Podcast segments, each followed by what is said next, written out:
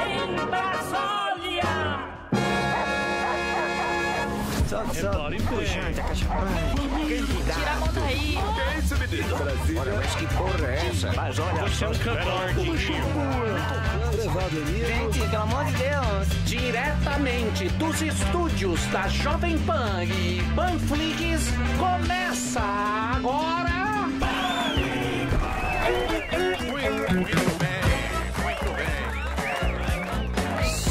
Estamos de volta. Agora tá um belo sanduíche. Agora que ele veio. Muito bem. Estamos de volta. Paniqueira está no ar aqui, meus amores, diretamente dos estúdios com 100% de apuração da Panflix.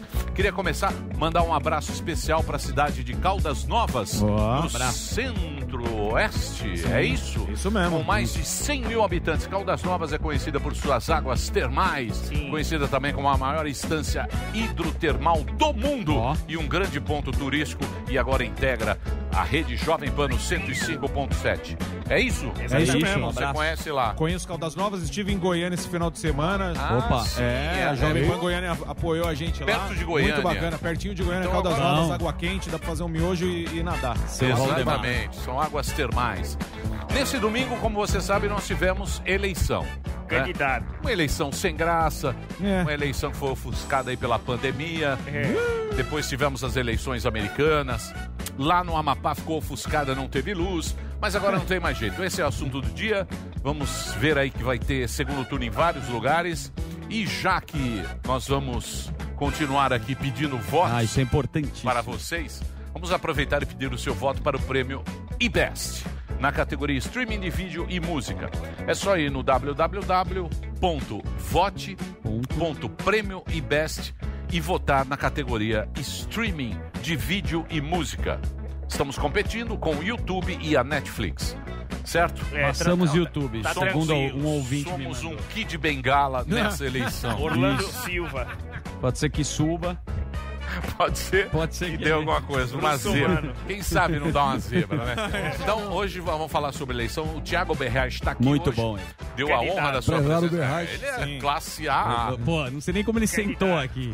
Foi obrigado, no mínimo. mas para compensar temos Guga Noblar. Ah, tá. Guga tá feliz com a Campanha vitória do Boulos. Bolos. Tá feliz. É. Soltou fogo, chamou Sim. a Caramuru lá em Brasília. Sim. Boulos. São Paulo foi pro segundo turno. Dia, falei, não falei? Falou. Falei. Falou, Falei. Boulos com aquela camisetinha polo. E sapatênis. Sapatênis, Ele usando capitã. ele capitã na barra. Ele deu. Foi pro centro, já, Combina. biscoitou lá o segundo turno. Olha lá. Bom, nossa hashtag de hoje em homenagem às eleições é Vem pra Biometria. é uma homenagem ao TSE, certo? O Certo, Dingo. uma campanha que É, não. uma não campanha pegou, que né? não pegou. Mas É. o Dingo é bom. O Dingo é ótimo. Deu muito pau ao Não, o aplicativo. é uma merda. Mas Uma o. Barroso, É. o Barroso deu uma uma declaração interessante. Ele falou, olha, o problema, problema foi que muita gente tentou usar. Quem iria imaginar que no dia da eleição É. as pessoas iam usar Ah, o aplicativo? Era um negócio Grande imprevisível. Barroso, grande momento. É isso aí, é isso aí. Não deu certo o Não aplicativo, deu certo. mas até 2022... Não, até a vacina. A vacina. Não, quando chegar a vacina, É, o não, aplicativo a funciona. mesa aqui também vão resolver. Chegou a vacina, meu amigo. Acabou. Muito bem. Vamos falar sobre o aumento de vagas nos hospitais, está sendo muito falado aí. Vamos trazer o doutor Zebalos, que sabe tudo. Putz, que bom. Certo? Zebalos? Agradeço, viu? Por quê? Você tá com medo? Porque rolou aquele, já tá aquele fake news lá no WhatsApp, eu não sabe se é, aquele sabe que você começa a receber áudio da família, Sim, os hospitais, Rabino, só né? um cara que po- é verdade, o Rabino pediram Fábio o Rabino. médico lá pra ele não fazer mais casamento, parar esse com- áudio. parar com os casamento. Bar mitzvah, tá bar tendo muita aglomeração. Ó, Só o os Zebalos Zebalos. aí. Daqui a Zebalos. pouquinho, doutor Zebalos, então. Consulta de 5 mil. Costa Rica. Vamos ver aí, vamos ver aí como é que, como é que, Tá o bronze do Zé como é que, como é que está aí nos hospitais, É. nos hospitais privados. Privados, é. É isso? Que tá tendo Evidente. uma ocupação alta aí. Então, beleza.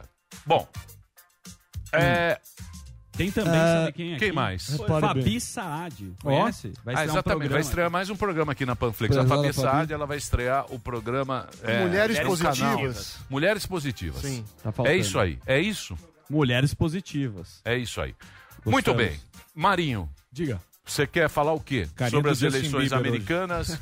Cortou Ou o capacete. sobre- Tá bonito. Tá Tô parecendo o bonito. Justin Bieber. Rejuvenescido. Tava no Rio, Camiseta botou do Boulos. Eu poupei a minha, minha cota vai- mensal lá- de gel, né? no Rio de Janeiro, Crivella e... E Eduardo- Paz, né, pô? É. Lógico. O que, que você quer falar? Do É Trump? prefeito, né, O que, que você quer falar? Eu quero falar que o Trump hoje tweetou que Ganhou. We will, I have won, I will win. Ele falou que ele já venceu e que já vai venceu vencer e vai de vencer. novo. É. E agora a estratégia dele é tentar lançar suspeitas sobre as urnas eletrônicas que aparentemente é da mesma empresa que faz. Tem algum convênio com a Smartmatic que faz as nossas aqui. Alguns estados votam não por cédula ali física e sim por máquina também. Então ele tá atacando essa empresa chamada Dominion como se eles tivessem orquestrado aí um grande é, enfim, enredo para tentar acabar com as chances dele nesses estados. Então, não tô vendo que vá muito a lugar nenhum, não. Tem áreas ali de, perde- de mal perdedor, o que começa a macular a biografia dele. Mas ele fe- teve um, um- ia uma manifestação, perguntar uma manifestação orgânica para ele em Washington que deu mais de um milhão de pessoas. Ou seja, já tem gente falando Não que tá ou ele, aceitando a derrota. ele tá ou visando 24 já, ou ele vai criar um império de mídia para tentar fazer um contraponto à Fox, que ele tá atacando muito agora, como se a Fox virou- tivesse deixado ele esquerda. na mão. É. Fox é a Candidato. Na hora nova H. comunista. Na hora H Ela vai fazer uma emissora? de- É, Trump TV, Muito bem. tentar Trump. Tower. É, então, Muito bem. tá é rolando. isso aí, bichão. É isso aí. Vamos pra onde, Zuckerman? Você que manda seguir agora. Nós temos é, a presença encantadora do Samidana. Daqui a pouco a gente vai pro jornalismo Nossa, da não Jovem. Pan. O Sami, que é nosso homem de Harvard, você tem alguma coisa importante? Ah, temos várias Tem um coisas. mas é, ou não? tem- Sempre tem o Você mas. fez um VT. Você quer ver o VT Ah, do tem um Sami? VT. Bem bacana que ele fez. No break? No break. Então daqui É a sobre pouco o eu vou o chamar VT? Não, né? é o seguinte, Fala sobre o VT, a gente chama tenho- no break. Eu tenho, segundo... Eu fiz o exame de DNA. Uhum. DNA, que eu já falei. Você cospe num vidrinho e aí você faz, eles vão vamos lá. Aí o médico ficou muito receoso de falar, ó, não sei se eu te falo. Não, fala, fala logo, eu quero saber. Eu tenho o gene do psicopata. Ted Bundy. Bem-vindo. O Ah, gene mas deu, dava, isso aí nós já sabia. Não precisa Não, não, gastar mas- dinheiro. Grande novidade. Inclusive nos Estados Você bate o cara olho no olhar o e você fala, ué. Inclusive nos Interessante. Estados Unidos. Ainda bem. Aí, Ainda bem. inclusive nos. Estados Unidos, quem tem esse gene pode ter pena reduzida se matar alguém. Você tá zoando? Aí eu resolvi, muita curiosidade das pessoas, é, aí eu resolvi no. Vai, vai entrar no- a matéria depois só pro pessoal do YouTube, que, que ele explica um pouco o que é esse gene, o que, que é o teste, que as pessoas acabam. O falando. teste de DNA. DNA. Não, ele fala mais do gene de psicopata, porque é curtinho, são três minutos.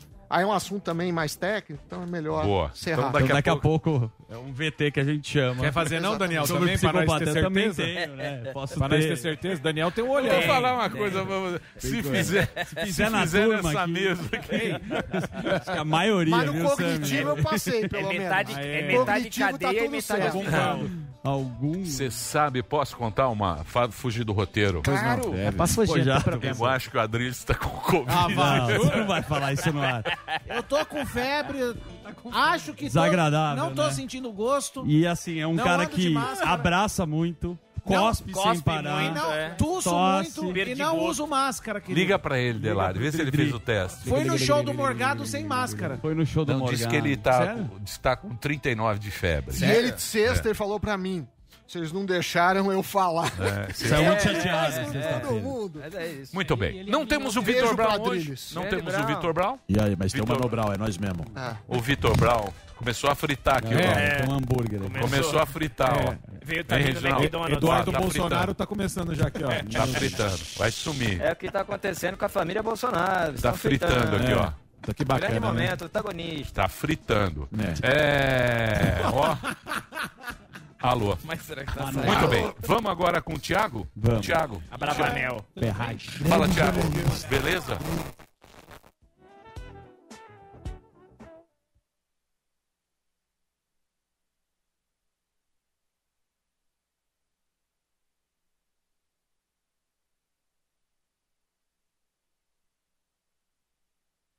Vai ali e volta, nós só vai ali e volta já. Pânico.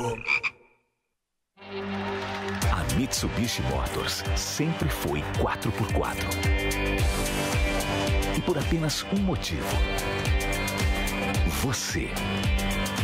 Por você, pela vida. Por você, pela diversão. Por você, pelo estilo. Por você e pelas novas gerações. 4x4 é Mitsubishi. Já somos milhares de alunos em poucos meses. Estamos mudando o país, formando novos empreendedores. Pessoas que acreditam em ter negócios com propósito, que entenderam que autoconhecimento pode sim nos tornar mais prósperos. Vem com a gente, vem fazer parte dessa rede.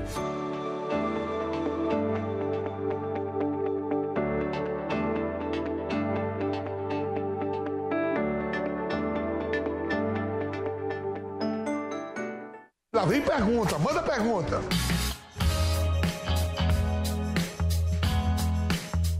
E na final do Campeonato Paulista de 99, na hora em que o Edilson fez as embaixadinhas, o que passou pela sua cabeça? Você estava muito perto do lance. Lembro que você olhou e não acreditou. Eu estava perto, mas aquilo foi tudo combinado, né? Qual drible é mais humilhante? Caneta, chapéu ou outro? Uma caneta. Pra mim é caneta, é pior que o chapéu. Quanto foi a grana que cada um levou na Copa de 2002? Ah, o prêmio, se eu não me engano, foi 60 mil dólares, 50 mil dólares. Qual rebaixamento te doeu mais na carreira? Com certeza, né? Cair com o Corinthians é inadmissível, né? Qual time do interior paulista era mais difícil de jogar contra? Do time do interior mais difícil de jogar, pode ter certeza que é a Ponte Preta. Dedura o time que torce os integrantes da PAN. Wanderlei Nogueira, São Paulo. Nilson César, São Paulo. Flávio Prado, São Paulo. Bruno Prado, São Paulo. Daniel Lian, São Paulo. Márcio Espímpolo, São Paulo. Fausto Favara, de Extensão Bento, mentira, São Paulo. Vampeta, Corinthians. Rafael Tebas, Corinthians. Mauro Betti, Palmeiras. José Manuel, Flamengo. Gabriel Dias, Palmeiras. Pedro, Palmeiras. Chacon, São Paulo, Bruno Landi, Palmeiras. Queria saber se depois de 2019, quando você chegou ao Flamengo de cabo a rabo, de cabo a rabo mesmo, você que nesse ano de 2020 você continuará no time dos antes, continuo, não vai ganhar. Quem vai ganhar é o Palmeiras. Vamp, se você seguir reto na rua da casa e virar à esquerda, você vai dar aonde? Ah, isso aí eu sei onde eu vou dar. Eu vou dar na sua casa. E você deve ter uma bela irmã. E eu vou dar aquela cipuada. Você que já jogou com o Renato Gaúcho e é amigo dele. O cara é realmente pegador, é tudo balela. Conta alguma história que você sabe dele aí. Primeiro que o Renato não é balela não, viu? Ah, uma vez eu fui num, num pagode com ele e ele falava assim, mas me ajuda de custo, fica no meu rebote que vai sobrar alguma coisa pra você. E sobrou. Vamp, o Ronaldo Fenômeno foi o jogador que mais te impressionou? Ronaldo, Romário, Ronaldinho Gaúcho. Fala, velho Vamp, quando você jogou na Inter de Milão, como era o Pirlo e os Eidolfs, ele era da resenha ou era mais fechado? Vou te falar, dois caras da hora, cara. Sócrates ou Rivelino? Caralho, outra pica aí, ó. É, Rivelino, tá vivo. Isa ou Anitta? Isa, Isa. Suco ou refrigerante? Suco. Gustavo Lima ou Luan Santana? Gustavo Lima, lógico. Ovo com gema mole ou ovo com gema dura? Com gema mole. Fui.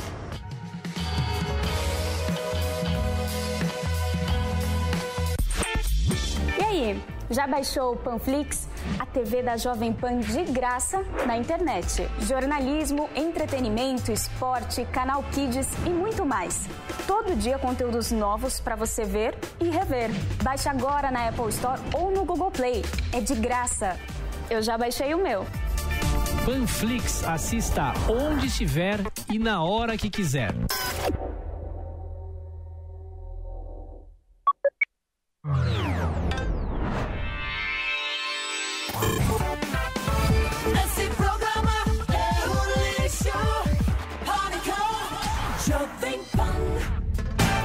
Muito bem, meus amores. Estamos de volta com o Pois programa é. Pânico para Sim. todo o Brasil. Ó, e agora nós 100%. nós já estamos aqui dando um um turozinho aqui. Tá sanduíche, hein? Tá, mas Ó, vamos seguir. Vamos seguir. É. Vamos Baile, seguir, o né? baile do Tigrão. Precisamos seguir o baile do Tigrão. É, tem Não tem mais o baile do Não, Tigrão. acabou. O baile dos Das felinas, dos avulsos. É, o baile das felinas. O baile Muito dos bem. enxutos. Vitor Brown não está aqui hoje. Parece que ele está de ressaca, trabalhou até tarde. mas coitado. temos aqui hoje o âncora do Jornal da Manhã. Esse É. ca- cara sabe tudo também, Thiago Berraz. Que hoje vai falar das eleições 2020, certo? Certo. Então vamos lá, Thiago. Quem é o grande vencedor das eleições? Olha, o grande vencedor, na verdade, o, o perdedor, talvez, o A perdedor, a urna eletrônica, né? Porque muita gente colocou a urna eletrônica em xeque nesse, nesse, nesse dia que nós tivemos por causa da apuração. Né? A gente, ontem, a gente entrou no ar aqui às 5 horas da tarde, achando que às 7 da noite a gente ia, ia ter o resultado, né? Mas nós tivemos um problema. Aliás, pé frio, o ministro Barroso, né, que assumiu o TSE um computador central lá em Brasília apresentou um problema. Até hoje, eles não disseram especificamente o que, que aconteceu, mas foi um problema na contabilização dos votos, não na transmissão aqui de São Paulo, por exemplo, para Brasília, né? Então, e isso mudou esse ano também, porque a contabilidade era feita aqui e o resultado já fechado ia para Brasília. Então, nesse ano nós tivemos essa mudança. né? Centralizou tudo em Centralizou Brasília. tudo em Brasília. E aí o resultado aqui em São Paulo, o ouvinte ter uma ideia, saiu só meia-noite. Né? Meu Deus. Então, aí, claro, isso gera a teoria de conspiração, dizendo que a urna eletrônica não funciona, aquela coisa, mas uma coisa não tem nada a ver com a outra, né? Até que me provem o contrário, olha, eu fui mesário na época do papel ainda, viu, Emílio? Até que me provem o contrário, a urna elet- eletrônica É boa. É boa, não É tem boa. problema. Muita gente, o Marinho pode até falar que, ah, se fosse boa, em outros países a urna era usada e tudo mais, mas uma coisa não tem nada a ver com a outra. Houve, no começo do dia, ontem, uma tentativa de invasão ao sistema do Tribunal Superior. Eleitoral, mas a questão é, a urna eletrônica não tem contato com a internet. Eu acho que isso é Exato. importante dizer. É uma rede dela É uma mesmo, rede é uma rede dela, independente. transmite os dados internamente, mas houve uma tentativa de, a- de ataque para tumultuar um pouco essa situação. Mas é candidato, Candidato. né? Então. candidato. Candidato. Candidato. Saudade de você, Thiago. Porque, por exemplo. Tiago, por exemplo, a, a gente faz transação de dinheiro. Sim. Tem o Pix aí que tá né? entrando A em gente faz vigor hoje, transação de dinheiro na Sim. urna.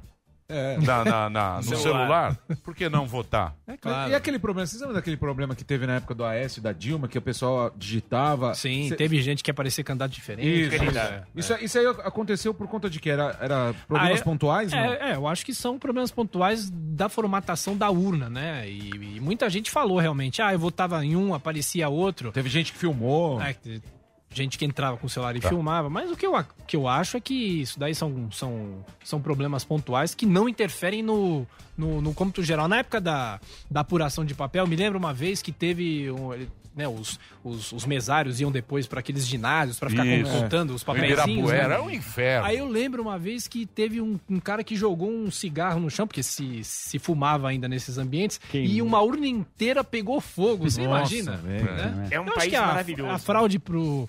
No, no papel é mais fácil do que. No papel urna, né? era bom pra zoar. Pra zoar. Sim. É. Tinha gente Você que escrevia, é, né? escrevia. Palhaço carequinha, É. foi muito Era votado. bom pra zoar. Agora. Mas, te- desculpa, só voltando, teve um hacker, porque falaram que era de Portugal, cara. Isso aconteceu mesmo? Não, então, negócio? eles estão investigando isso daí. Não sabe. Houve, o próprio ministro ontem falou, houve uma tentativa de ataque. Eles não disseram de onde era ou quem era, né? Mas eles estão investigando. Hoje, o ministro, durante o dia, mais à tarde, eles disseram que eles iam passar outras informações, principalmente em relação ao que aconteceu com esse tal desse computador aí. Né? Porque você imagina um computador central, que deve ser um. sei lá, Mainframe. tamanho. Supercomputador. Um supercomputador, é. Então, o- mas é o esquisito, é porque isso. teve no, no Ministério da Saúde teve Também, também. já teve uma outra que entraram em alguns processos Sim. lá, né? No, no, Estão É, atacando, o né? STJ, Tão- né? É, o STJ, teve há duas semanas um É. problema como esse, né? Assim, os hackers são espertos, né? Agora, podia fazer isso pro bem um pouco, né? Fazer uma pergunta aqui pro nosso Diga, manda Thiago aí. Vem. acabar de vez com, com essas dúvidas É aí. pra ele. Acabar de vez com essas dúvidas aí. Você não acha que imprimir o voto e ter aquele backup ali no papel não, não seria a solução, pô? Essa é a grande discussão. Isso, isso, isso vira uma, uma, uma disputa política, né? Quem defende o candidato X defende que se imprima o voto. Eu acho que não precisa, porque não tem muito sentido você imprimir o voto, sendo que o voto vai ser mandado para para Brasília pela urna eletrônica. Quando acaba a votação, o mesário lá, o chefe da, da sessão, ele imprime um, um papelzinho com todos os resultados daquela urna e prega na porta da, Isso, da escola para não é. ter problema e tal. Eu acho que nem precisa, nós já estamos digitalizados, né? Para que, que você vai imprimir um negócio para gastar mais papel, não sei o quê? Eu acho que não precisa. Acho que não tem. É, sério, então, Isso não tira falando dúvida. no Bolsonaro. É, ele É fala isso- que é pra é recontagem. É pra fazer recontagem. É um backup, mas, pô. Mas os números estão lá na urna. A Não sei que apague a urna, mas você tem o papel que comprova. É isso aí que dá pra perguntar pra comunista aí, tá? Essa pauta do Bolsonaro aí, ele saiu derrotado, os caras ficaram discutindo muito isso. É, olha, na a- festa da democracia. A, a- a eleição municipal, eu acho que é importante dizer o seguinte: a eleição municipal é diferente de uma eleição federal. Claro. Eleição municipal, a pessoa está preocupada com o buraco da rua, Sim. com ônibus que não funciona e tal. Mas é claro, o presidente da República é um político, né? E ele quer interferir, ele quer sugerir candidatos, tanto é que o, o Bolsonaro fazia as lives mostrando os números dos candidatos e tudo mais. Mas não se empenhou muito. Não Até nisso é preguiçoso, né? Preguiçoso, né? E, e tem a discussão se ele podia fazer isso ou não pela internet. O fato é, os dois candidatos mais emblemáticos que ele apoiou, primeiro o Russomano, de novo, morreu na praia aqui. Grande e no Vasco Rio de Janeiro, o Crivella vai para o segundo turno, e ao que tudo indica, pelo menos essa é a sensação, porque o Crivella é muito mal avaliado lá no Rio de Janeiro. Uma vez eu fui para o Rio faz uns dois Thiago. anos, o taxista conhecia mais o Dória, que ainda era prefeito aqui, do que o Crivella, né? Pra você ter uma ideia. Pois é. Então, por, por base desses dois candidatos, o presidente Jair Bolsonaro, as apostas que ele fez não deram resultado.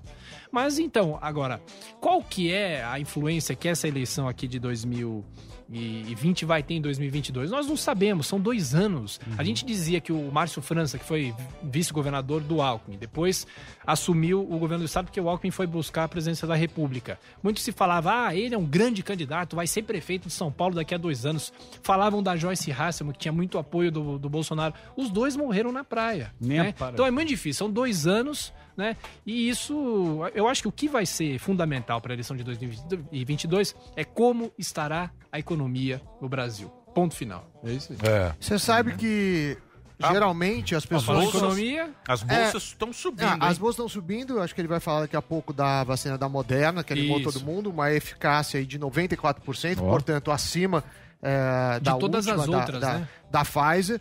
E teve também um acordo entre 15 países asiáticos que representam maior acordo em, em volume de PIB, 30% eh, eles representam do PIB mundial, e de número de pessoas. Mas o que, falando um pouco de eleição, o que garante eh, reeleição normalmente é desemprego baixo e inflação. Só. A Dilma foi um caso desse, né? A economia já estava mal, mas ainda tinha emprego e não tinha uma inflação. Tinha uma inflação alta, mas não estava fora do controle. Só por isso, no meu entendimento, ela foi feita. Mas, mas Tiago, você você acha que começa que a gente tem algum risco à democracia? Porque eu vi alguns deputados falando em fraude, fraude, fraude. É uma coisa que a gente também está importando do- dos Estados Unidos, né?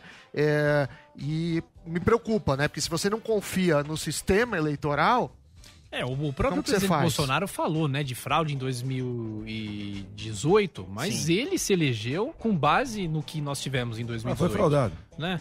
Eu acho assim. Ele fala são- que ele ia ganhar no primeiro é, turno. São, É- verdade, são- são discursos É um que, que, que né? visam né, desmoralizar um pouco esse processo, mas eu acho que não. Acho que não vai acontecer absolutamente nada, ficar tudo por causa da, da, da teoria conspiratória, né? Mas ainda falando em, dois, em 2022 e pensando o que nós tivemos ontem, nós tivemos o DEM avançando um pouco, então talvez o, o eleitor esteja se deslocando um pouco dessa direita, ou tal, a extrema direita, indo um pouco mais para o meio. Só que é difícil dizer porque a realidade das cidades é diferente, né, do que a gente vai encontrar na eleição presidencial. Aqui em São Paulo nós temos o PT perdendo muito espaço, né, o, o, o Tato teve uma votação muito ruim e o Boulos tomando espaço. Então tem muito petista que votou no, no Canhoteiro, Boulos. canhoteirinho. É, você se lembra... Tem vocês muito lembram- aqui no 24, Vocês né? se lembram da... Lá da- no, no 14 também.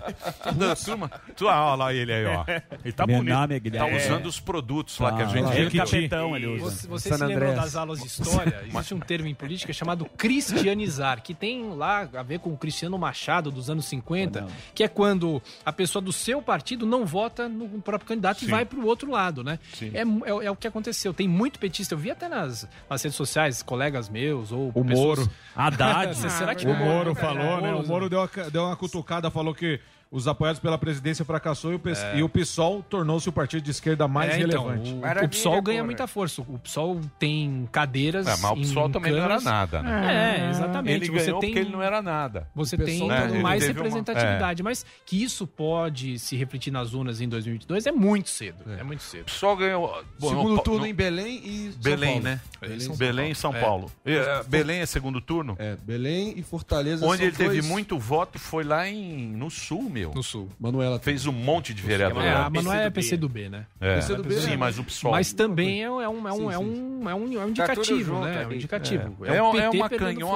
força. é uma canhota mais Moderada. com essas Um não, não, é uma canhota Alegre. mais moderna. Com tosa É, e lacinho na É cabeça. uma É, a canhota festiva. LGBT, Isso, isso. do Black Matters, é uma Identi- canhota moderninha, não é a Moderna, canhota do, do Barba. Que eram os metalúrgicos, né? Sindicato. Ah, Companheiro. sindicato. Companheiro, meu amor. a luta do trabalhador. A luta do trabalhador. São, são discussões mais É? modernas, da sociedade mais moderna. Mas tem que né? voltar pra base o bagulho, senão É. os bagulho, eles vão perder mais É, cada vez. É, Isso mas, é, mas não sei Grande se chega. pra base. Não sei se chega É, no é afegão difícil, médio. é difícil, Não é sei se chega né? no afegão médio. É difícil saber, não, Né? não tem, não, tem, não tem jeito, né? É. Saber uma coisa dessa. Você vê que o DEM, inclusive o presidente da Câmara, Rodrigo Maia, ficou muito entusiasmado com, com esse resultado, porque ele, ele sonha com o Palácio do Planalto. Não sei se agora, em 2022, é o, é o momento dele ou se ele vai esperar um pouco mais. Ele, inclusive, em entrevistas aqui à Jovem Pan, ele falava: olha, eu não nego, porque como um político, o político sonha um dia. Quem sabe um dia eu viro presidente da O República. nhonho? Né? É. Sim, É, exatamente. nhonho é difícil. O Nhonho tá tentando se juntar com o Hulk. É, né? dá um nhonho. O Nhonho teve 70 mil votos pra deputado federal, pô. Passou raspando, pô. É, mas, mas Que nem assim, picanha do ele- Ceará lá, ele mano. sonha. Sonhar não é, não é impossível. Brinca né? com o Nhonho. Agora, o que O foi Nhonho interessante foi a. Joyce, né? A Joyce teve 10% dos Ah, votos esse foi feio. que ela, que ela teve no outro. Claro que é só São Paulo, mas mesmo em São Paulo ela teve muito menos, né? Ela desidratou É, o totalmente. que acontece é que o, que tá o é PSL se esfacelou totalmente, né? Não então, que se, se o PSL ainda tivesse unido com o próprio presidente Bolsonaro sendo filiado ao PSL, talvez, aí, porque aí ele mergulharia mais na, na campanha dela aqui em São Paulo, né? Mas o PSL, ontem mesmo o Major Olímpio entrou na, na programação da gente dizendo que o, Olha o presidente. Jair Bolsonaro é, o É. Mick Jagger da política. Mick Quem ele Jagger. apoia, perde. É isso aí. Foi Ô, isso. Thiago, você não acha que essa eleição é um exemplo que é, usar esse fundão aí é uma pouca vergonha? Porque Ah, a gente eu tem o acho. exemplo do Arthur, que estava com 1% no começo da- das intenções e, e chegou a o quê? quase Oh, 10%. é. O Arthur. O Arthur. É. Arthurzinho. Arthurzinho. Que que que foi? manda as é mensagens. verdade. O Arthur. Ele, ele, ele- Arthur. ele tinha 1% Arthur, mamãe falei. Mamãe bolei. Mamãe, O Arthur. é, mamãe faltei.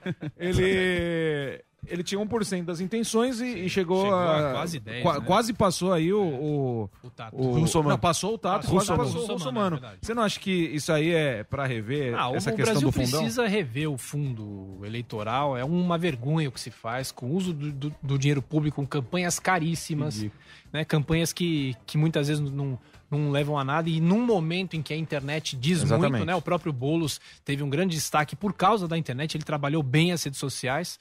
Então isso daí tem, tem que mudar. Essa coisa da, da questão do, do financiamento das, das campanhas. O Brasil precisa baixar os gastos com isso, porque é muito dinheiro e nós, isso cria também o político profissional. Exato. O Levi Fidelix é um político profissional. A cada dois anos, quem não se lembra do Eimael, que Oh, todo mundo democrata sabe. cristão. Democrata cristão, todo Que mundo sabe. geralmente é o, é o presidente do partido, né? Sim. O dono do partido. Sim, sim. E, e ele ganha mais com- a eleição. É, então, a cada dois anos ele, E fora- ele, ele, ele, ele- ele embolsa não sei quanto, né? E fica E nessa, Fora né? candi- aqueles candidatos, candidatos laranjas, né? Que, candidatos que eles laranjas. colocam. Flávio. É, essa é uma discussão que foi feita É, muito esse ano, né? Em relação à cota feminina, Isso, a exato. cota das, das mulheres, né? É, Esse, esse é, um, é, um, é, um, é um- é um outro ponto sem fim, de uma polêmica sem fim que, que as pessoas discutem, mas eu acredito que a gente tem que discutir, porque é preciso aumentar, ampliar o espaço feminino na política. Eu acho que tem que ser uma coisa muito mais equilibrada. né? Nós temos muitos feudos, né? Você vai aqui na Assembleia Legislativa de São Paulo,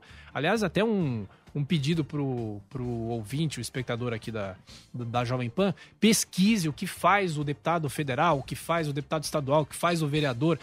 Muita gente quem, quem, quem que faz as leis aqui para a cidade de São Paulo? Muita gente acha que é lá na Assembleia. Não é, a Assembleia é estadual. Aqui nós temos a Câmara Municipal. Então as pessoas têm que se inteirar, isso é bom para a política. Não, não- é que você foi ontem votar no, no vereador que daqui a 15 dias você vai esquecer em quem você votou.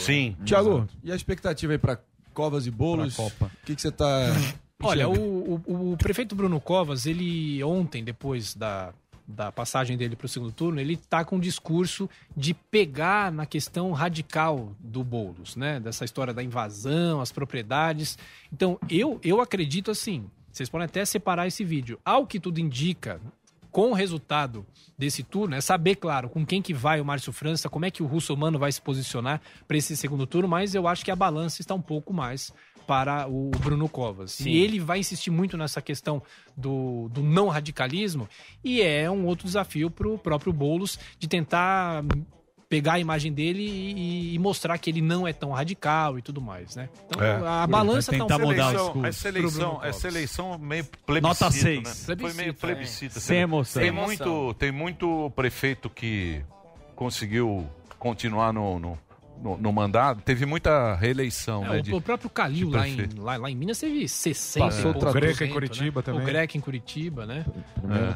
Muita gente Primeiro se turno. reelegeu e, e sei lá, eu acho aqui, que... no, aqui no ABC também, né? Aqui no ABC, Agora o Mendigado PT, Morando, né? o P- Morando. o PT É foi aí. pra vala, né? Já era. É, Porra, o PT, essa é uma O eleição- PT, só, só onde é o PT? Tá em Recife, né? PT. Você que é Recife bom. tá. Ele se manteve competitivo. Arkansas, você sabe. É, Texas, Massachusetts. No Recife tá o PT, a, a moça lá, Minneapolis que é tia do, Recife. do, do Eles são campus. primos, né, de segundo grau. É, Marília Reis e o... Zé San Luís. o, o, o Emílio, é interessante como às vezes as coisas não têm muita lógica, Zé né? Aqui Nebraska. o PT teve uma votação muito ruim na, na, na chapa do Tato, né? Mas elegeu, por exemplo, o Suplicy foi o mais votado. E ele é do PT, com Professor. mais de 100 mil, É. né? Muito mais querido. de 100 mil votos. Sim. Então, assim, não tem muito, muito critério, porque você pensa mais na cabeça da cidade, né? Porque eles trabalharam bem a base, eles vão até os bairros mais, mais afastados, onde tem problema estrutural, né? Agora, que sem dúvida nenhuma, acho que mais do que a derrota do PT é você ver o avanço de um outro partido de esquerda. Né, que é o que a gente vinha falando aqui. Não que esse partido possa reeleger um presidente da, ele- eleger um presidente da República, não isso. Mas eu, eu, eu acredito que você tem um espaço, porque antigamente o PT dominava tudo. Sim. Isso vem desde o fim da E não ditadura. deixava, não Desde deixava ninguém crescer, né? Desde deixava o ninguém- Odebrecht. É, então, Papai, Desde o fim da Papai. ditadura, o surgimento do PT lá no, no ABC Paulista, Alô. depois das eleições do Lula, da Dilma. Mas agora você tem uma composição de forças que vai mudando. Essa coisa mais moderna que você falou é muito importante, né? Porque talvez o PT não trabalhe com, com essa questão mais moderna, né? Comunicação. Então eu acho que mais além da, da derrota do PT aqui em São Paulo é o avanço de outras forças. Tem Arcelino É. e Jair Tato, né, É, vereador? são, são, Mas são, eles têm o Enio é, Tato também, é, que eles são conhecidos como a Tatolândia, Brasília. né? é. O Emílio falou tanto do Barba, ele votou tão triste lá. Você O no? ABC, puta votação triste lá, ninguém acompanhou ele. Tem uma foto que. é, tá Não tem mais força. Você acha que o Lula ainda tem força, Tiago? Olha, a força, eu, eu diria assim, ele é, ele foi um, um, um líder importante da história do, do Brasil. Não estou falando que, que ele foi o grande político da história do Brasil. Ele tem todas as denúncias de corrupção que ele, que ele, que, que, que ele se envolveu, né?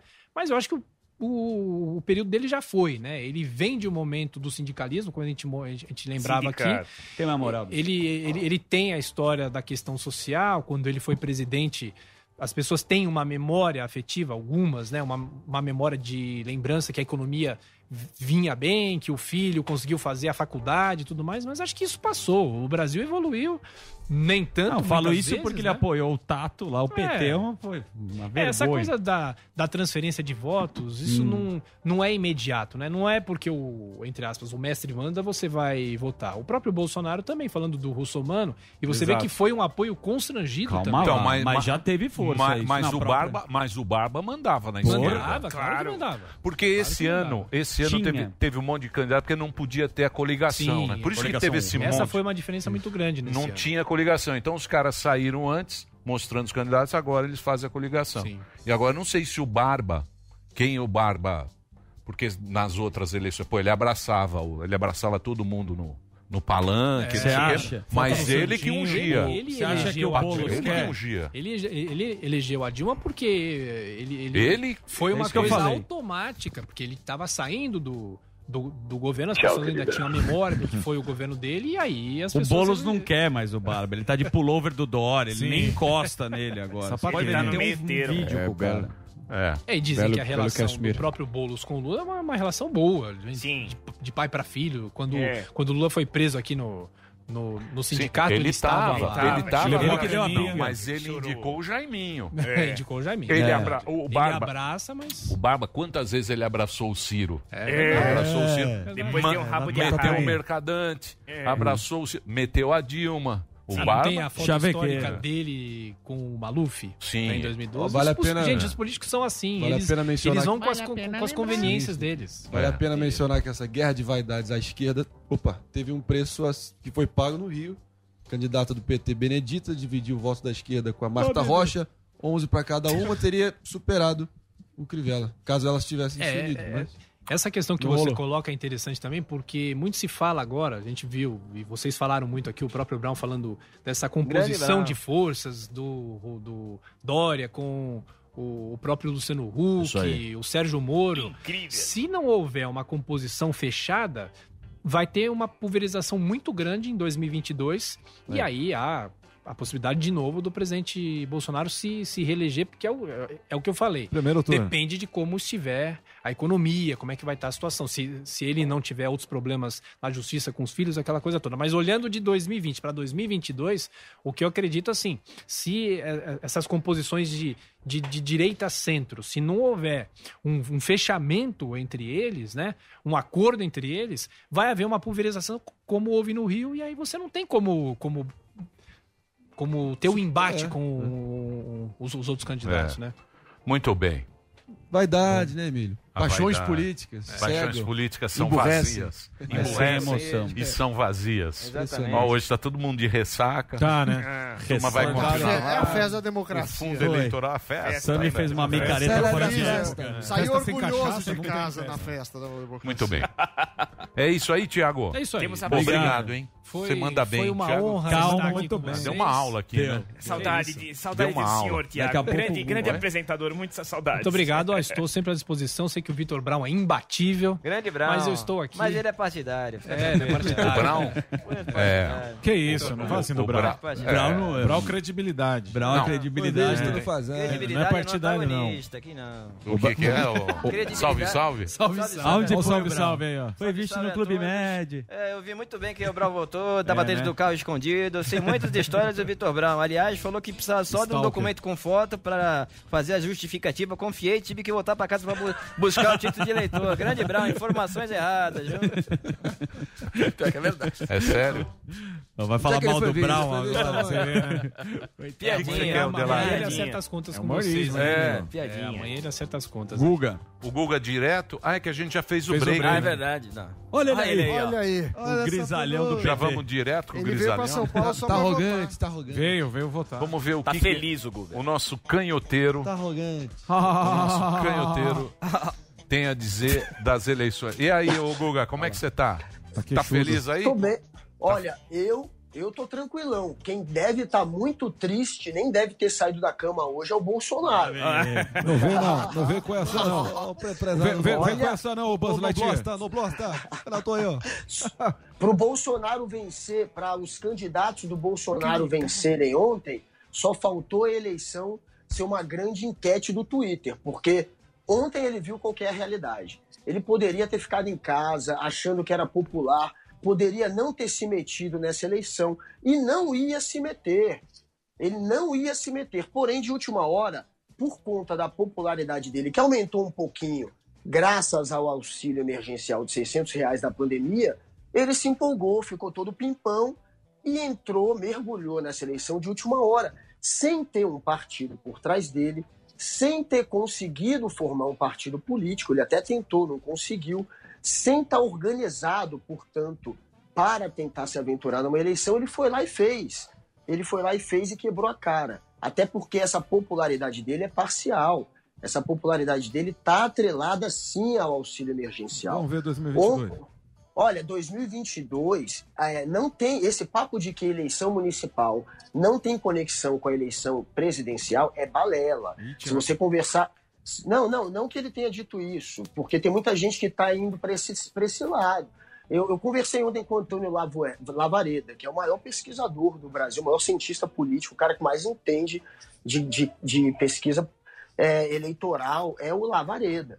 E para ele, é, o que está acontecendo agora é um movimento da volta à política tradicional, né, a velha política, e é, o Bolsonaro, se ele não começar a mergulhar de vez nessa, nessa no- nesse novo Bolsonaro, que é um Bolsonaro ligado ao Centrão, que é um Bolsonaro agora realmente tentando fazer política, em 2022 ele pode sim rodar. Não que ele tenha que parar de fazer esse, é, é, esse discurso mais retórico dele que agrada o- a militância dele. Não é nem abandonar esse tipo de discurso, mas é mergulhar de vez na política, fazer política, parar de criar só tensão, que é o que ele tem feito nos últimos meses. Nos últimos meses ele se aliou à política mais tradicional, que é o que deve vencer em 2022. Se o Bolsonaro não tiver com esse perfil em 2022, ele pode rodar sim. E essa eleição sinaliza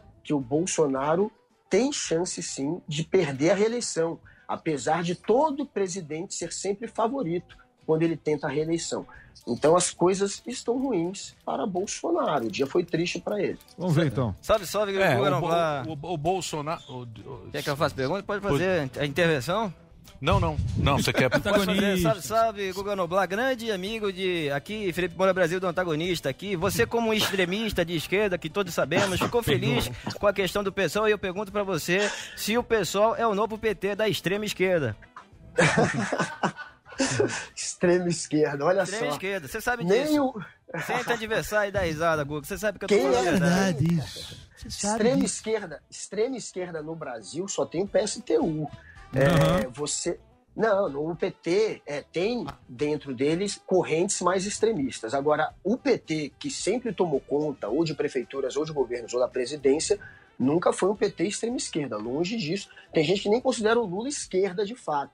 É, o PSOL, o PSOL, é, o Lula tem essa crítica, muita gente da esquerda. Até o Lula, ele não se dizia um cara à esquerda. Se você for pegar frases do Lula no início é, da vida pública dele, ele não se colocava como um cara muito à esquerda. É, Ah, o Lula, o o Lula- ali é esquema. Esquemão. Ali é um esquemão, O- o esquemão maravilhoso. É.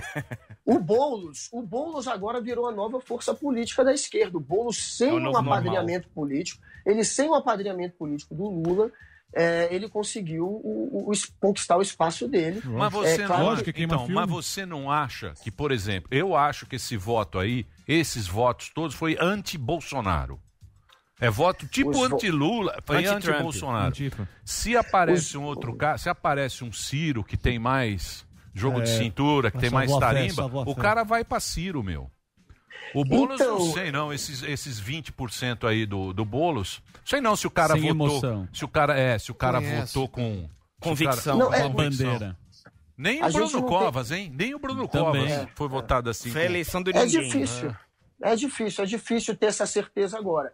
Mas o que a gente pode concluir já, o que é um fato, é que o Boulos se transformou num nome consolidado na esquerda. Muita gente conhece ele. Ele ganhou sim. Se você for olhar na internet, é, quem é esquerda de outras cidades, só todo mundo é Bolo. O Bolo virou o grande nome da esquerda nessa eleição. E ele chegar a 20%, é, projetaram até 25% na boca de urna, ele chegar a 20%, ficar quase 10 pontos apenas atrás do Bruno Covas, é, mostra que ele tem uma mínima chance, pelo menos, de derrotá-lo no segundo turno. Ele não entra como aquele candidato já derrotado, que é o caso do Crivella. O Crivella no Rio de Janeiro não tem chance. O Crivella tem uma rejeição perto de 50%. O Paz rezava para enfrentar o Crivella no segundo Todo turno e foi dia, né, atendido. Foi atendido, foi atendido. Melhor coisa pro pai, só perde essa eleição se ele rasgar a bandeira do Rio de Janeiro. Se o pai fizer alguma coisa muito dramática. Se ele não fizer nada, se ele ficar calado até o dia da eleição, ele ganha. Ninguém quer o Crivella. O, o Crivella só está no segundo turno porque o eleitorado evangélico, que representa um quarto dos eleitores cariocas, um quarto é muita gente, acabou conseguindo levá-lo até ali. Agora, é, mesmo entre os evangélicos, quase 40% dos evangélicos, até a última semana da eleição, diziam que não sabiam em quem ia votar. E desses 40, quase 40, 19% falavam, ou quase 20, falavam que não votariam de jeito nenhum no Crivella. Então, ele tem rejeição dentro dos evangélicos, já que tem várias correntes lá também, ele representa uma corrente, não representa todas. Então, ele chega no segundo turno muito enfraquecido. É, e é um dos únicos candidatos do Bolsonaro, porque todo mundo que o Bolsonaro apoiou perdeu. Inclusive, a Val do Açaí, que se, que se transformou em Val Bolsonaro na eleição para vereador de Angra dos Reis, teve, que era funcionária fantasma do Bolsonaro, segundo a Folha de São Paulo, teve 266 votos. Rogério Foi Bolsonaro também.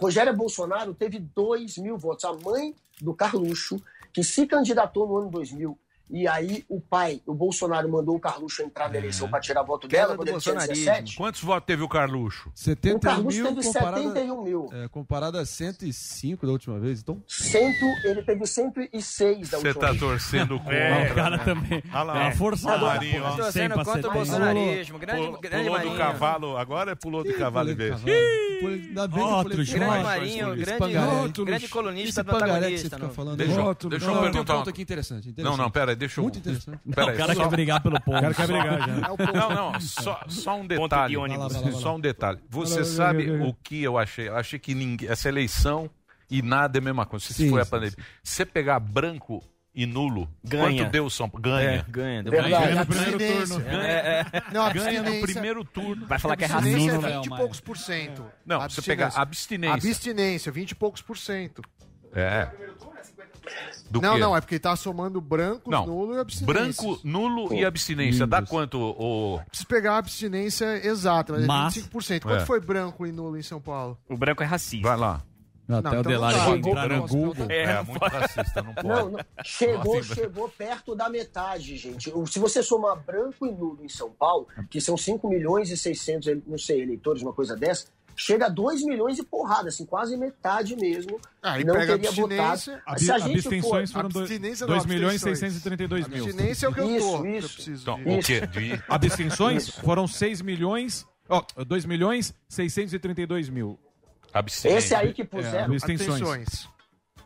esse aí que puseram agora na tela, gente, na verdade é o número de votos para vereador do Rio. O campeão esse ano foi o Tarcísio Mota do PSOL. Tarcísio Ele Meira. derrotou o Carluxo. O Carluxo foi segundo. Agora, tem esse ponto que o Emílio está falando, que por conta da pandemia, essa eleição ela tem esse recorde de abstenção e também somado a brancos e nulos, a gente vê que dependendo do lugar, quase metade dos eleitores não votaram. É óbvio que isso tirou votos do Carluxo, como tirou do Tarcísio. O Tarcísio, na eleição passada, foi o segundo mais votado a vereador, com 90 mil votos. Agora ele teve 86 mil. O Carluxo teve 106 mil na passada, foi o campeão do Rio, agora ficou em segundo com 71 mil. Mas a expectativa do Bolsonaro era ter 150 mil votos Ó, para o Carluxo. São Paulo, E não teve nem metade. 45,27%. Quanto? som- 45,27%. É incrível, né? É, incrível. 29%, ou seja, três, uma a cada três pessoas basicamente não, Não votou. não votou. Isso porque o aplicativo não funcionou direito.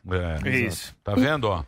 E É, sabe, a turma não tá muito feliz, não. Não pegou essa eleição. mas isso foi a pandemia, né, gente, também. A gente tem que ver o lado da pandemia. E sabe Agora é o que a Ah, deixa pandemia, mais É agora só. pandemia nada, tá A todo mundo na praia, pô. Que pandemia? O cara não foi porque não. não foi Não, três é reais. Estados Unidos o cara votou Três pra conto. cacete com a Três- pandemia. Então, Emílio, isso Aqui não isso pegou. mostra-.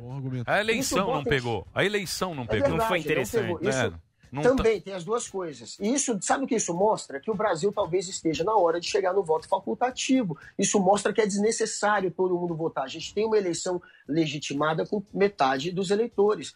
Então, assim, talvez esteja na hora de repensar isso. Inclusive, foi o que falou o Lavareda, que é esse pesquisador, ontem comigo. Ele falou: olha, acho que uma das marcas que vai ficar nessa eleição agora é a, a não necessidade do voto obrigatório. Quem Mas, sabe ô Guga, mas isso aí já não tem. Agora vai poder no celular, você vai poder Justificar. justificar. É três reais a multa. Também três reais. É, Então. a eleição aqui é meio Rapidão. facultativa. É, é meio Tem, facultativo, eu concordo. É. A gente não tem grandes multas. Vota a quem gente quer. não- É. Pois Vota é. quem quer. Ô, Guga, eu passo uma pergunta pra você, a Ô, mesma que eu fiz pro Thiago. a respeito que Guga tá Foi- foi feliz, ó. Ele tá altivo. Foi feio o quê? Olha lá, ele tá feliz, tá com a cabeça. A tela cortaram, mas vai. Tá todo mundo. os É um bom- bolsonaristas- Tava falando É, já? Os bolsonaristas estão Desculpa, fala, eu não ouvi você falando, mas fala aí. Fala aí, cara. Réplica. Não, fala aí que O você rende mais o bloco. Eu, tô- eu sou, eu sou time Sami. É, deixa eu render o bloco aí. falou isso? Não, é que eu fui, comecei a fazer a pergunta e ele falou falar, que eu cortei ele. Vai lá, fala aí, ô. Os caras brigando. É, o que que você tá brigando Delari tem uma brigando, pergunta. Ele falou que foi, foi feia essa, hein, gordão? Fala aí. Eu não ouvi ele falando. Eu não falei isso com você, mas tudo bem. Vamos lá. Uma A questão é a é seguinte, uma das é, análises mais intrigantes que eu ouvi dos candidatos a prefeito de São Paulo foi quando o Márcio França veio aqui. Ele Grande disse o Márcio seguinte, França. Caso o Covas se reeleja, basicamente Dória terá um palanque aqui pronto com a aliança PMDB, DEM, PSDB, visando 22. E você já vê alguns aliados do presidente, por exemplo, Paulo Cogos, que esteve aqui, até o Carlos Jordi, deputado federal pelo Rio, dizendo que preferem votar em Bolos, fazendo uma campanha para Guilherme Bolos, tudo em nome de tirar de Covas a prefeitura de São Paulo. Como é que você, qual é a tua leitura desse desdobramento? Guilherme. Não, sem dúvida nenhuma, o Bolsonaro, ele não é que ele queria eleger o Russomano. O principal objetivo dele era derrotar o Dória. Ou seja, derrotar Dória. o Covas, que é o candidato do Dória.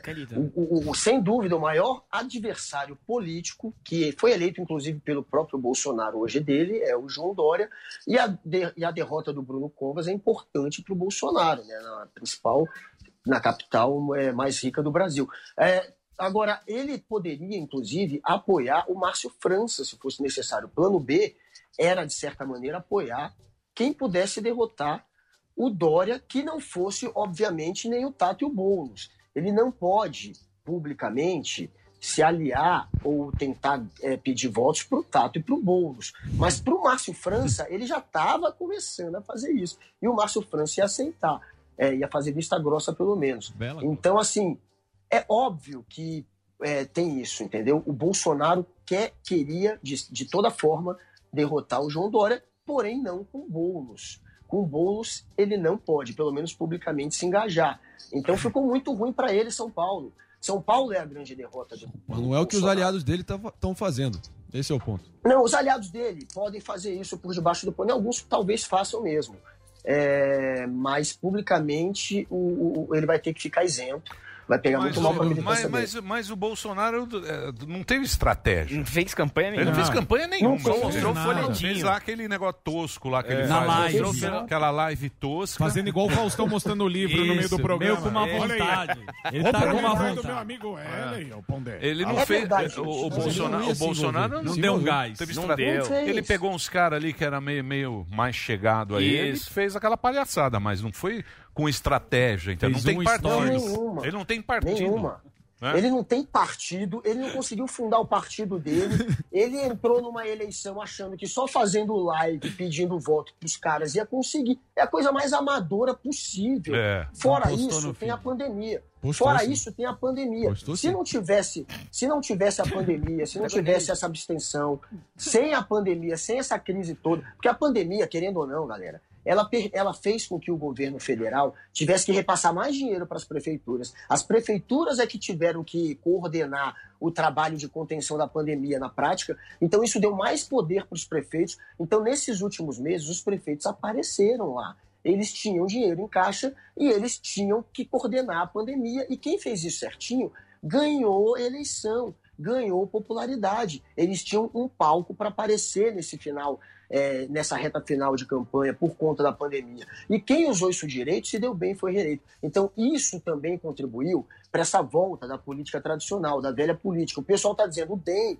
o DEM cresceu. Se você for olhar, o DEM está ganhando, é, ganhou Santa Catarina, ganhou também Curitiba. Só que esses dois não eram do DEM. Eles entraram no DEM. Vai ganhar o Rio de Janeiro com Paz, que também não era do DEM. O DEM fez um trabalho de articulação política com o Rodrigo Maia, presidente da Câmara, e com a CM Neto, presidente do partido, muito grandioso nesses últimos tempos. Teve a pandemia que fortaleceu as prefeituras, que fizeram certo trabalho de contenção da pandemia, e isso tudo contribuiu para a velha política crescer. O DEM está crescendo com candidatos que não eram do DEM. É um crescimento artificial, de certa maneira. E é, a velha política, ela está tendo uma segunda chance agora, e, se, e ela, pelo jeito, vai se consolidar. É por isso que em 2022 essa eleição direciona, sim, para 2022 É, e mostra sabe- que a velha então, política vai estar forte. Mas precisa ver como é que esses grupos vão se portar, né? Porque tem o, o, o Nhonho, Olha né? ele. O Nhonho aí no DEM. Tem agora o Luciano Huck, que parece que é com... Olha só. Com o Moro. É, o Moro Ah. Maia. Imagina o que é isso. O Moro, Maia, o... Luciano Huck. Luciano, Huck, Huck, Dória. e o Dória. Parece uma sauna, todo mundo Sauna. É um Você clube de Paris. é, Você não pessoal sabe de é- roupão. você não sabe se é eleição ou elenco da Fazenda. Não. Eu digo, o que, que vai sair daí politicamente, né? Porque... É, é, é, lá. Parece ele. Cavalcante. Minha Meu prole- minha prole- Ricardo Almeida. O que Olha, isso apresenta, É. o que isso apresenta é o fortalecimento do centrão, do Ricardo centro, Almeida. do centro-direita, no caso. É o centro se fortalecendo, é um pouco o embalo da eleição do Biden. A eleição do Biden, de certa maneira, fortalece esse movimento mais ao centro. E vem agora essa eleição municipal, que por conta de pandemia, por conta do Bolsonaro amador, por conta de uma série de fatores, está fortalecendo a velha política, É, a política Biden tradicional. o Boulos. E eles, o Biden ele está ajudando a fortalecer o discurso do centro. O Boulos não é centro. Estou falando do centro. Estou falando do, do Rodrigo Maia. Falou do assim, ela botou pilha em você. Quem? o Gordão mandou bem. O Biden elegeu o Boulos. O Biden fala, Boulos is fantastic. É só pra Aí pôr o pessoal pilha. votou. Né? Ô, Guga, eu vou, agora? vou fazer a pergunta pra você, a mesma que eu fiz pro Thiago, porque a gente viu aí que Que a- alguns candidatos, né, ah, tiveram votações expressivas sem o fundo, né, sem usar o fundo e tal. Ah, Você acha que tem que rever isso mesmo? E, por exemplo... eh, cê- O você- Arthur. Boa. É, o Arthur. O Arthurzinho. Arthur. Tutu. É o Tutu que é É, amigo eu, tô, dele. fa- é, eu tô falando, eu tô falando do Arthur porque ele arruma O emprego pros comediantes ali, aqui. ó. no- Ah, não vem passar bola, não. É, vem- o é. Arthur. Mensageiro do Arthur. É. né? O Arthur, o Arthur teve muito voto. Teve. O Teve. O esse- Morgado é, tava na Paulista, pô, com o Kim Kataguiri no colo aqui, assim. Ele tava no meu ombro gritando. Falando nisso, você... Mas é- essa ele- questão do fundo o partidário. Ele e o. Kim fazendo boca de urna, tô Tava ligado. fazendo, tava lá fazendo boquinha de urna. Assim, Ele foi de em, em político, vocês viram que o Mandetta foi fotografado jogando sinuquinha. Ah, Aí ele falou que estava comendo. Fica Eu, como defensor da sinuca da hebraica, não acho que é adequado comer casa, enquanto joga, porque pode estragar Sim, o usar, tecido, né? o feltro da mesa e prejudicar. Guga, inclusive, que fez aglomeração lá com o Boulos. Vocês viram a aglomeração do Boulos? Foi.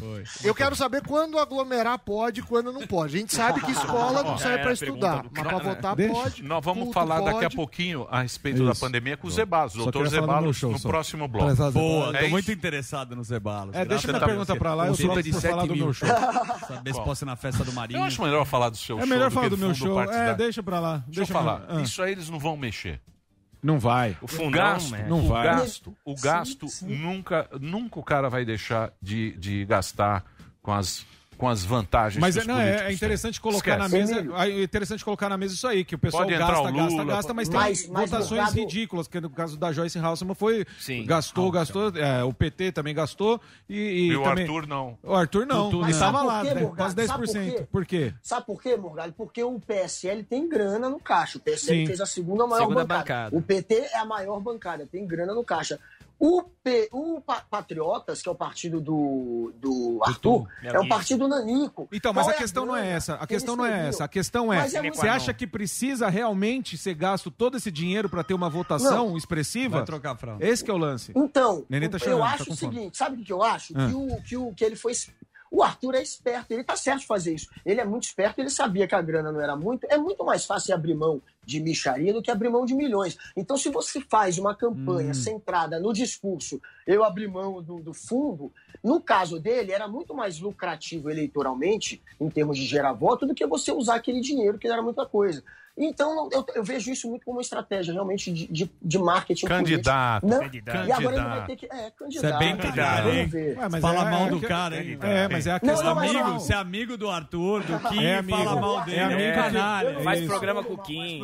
Eu não tô Fala mal no intervalo. Eu Fala não Então, mas, mas você não acha que esse argumento, de- essa argumentação dele de não usar sendo pouco ou sendo muito, isso Tá não certo. conta na hora da votação? Claro Ah, que conta. Ele, Claro. Você viu quantos votos ele teve? Sim. Ele teve quase 10%. O Arthur é a, é uma- é a grande revelação dessa eleição aqui em São Paulo, junto com- depois do Boulos.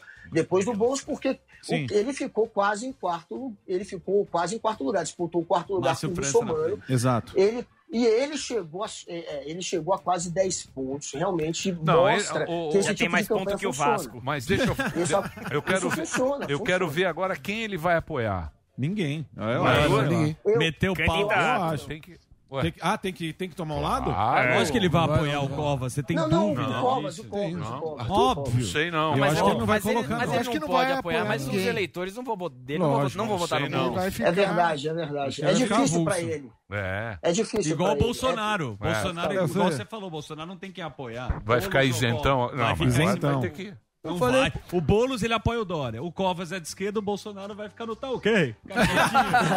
Vai ficar no Guaraná Jesus. Sim, ali, ó. Pode ver. Muito Tá bem. no tá ok. Deixa eu só. Olha quem tá aí. Eu, minha esposa, Bia. Minha Ah, esposa. Bia. Eu preciso fazer um break. É esposa- Bela break agora, Delano? Jardim Europa. eu Lógico que é break. Samoyeda. É break. Não é break? Tem os Estados fazer um Unidos. break. Ó, eu quero.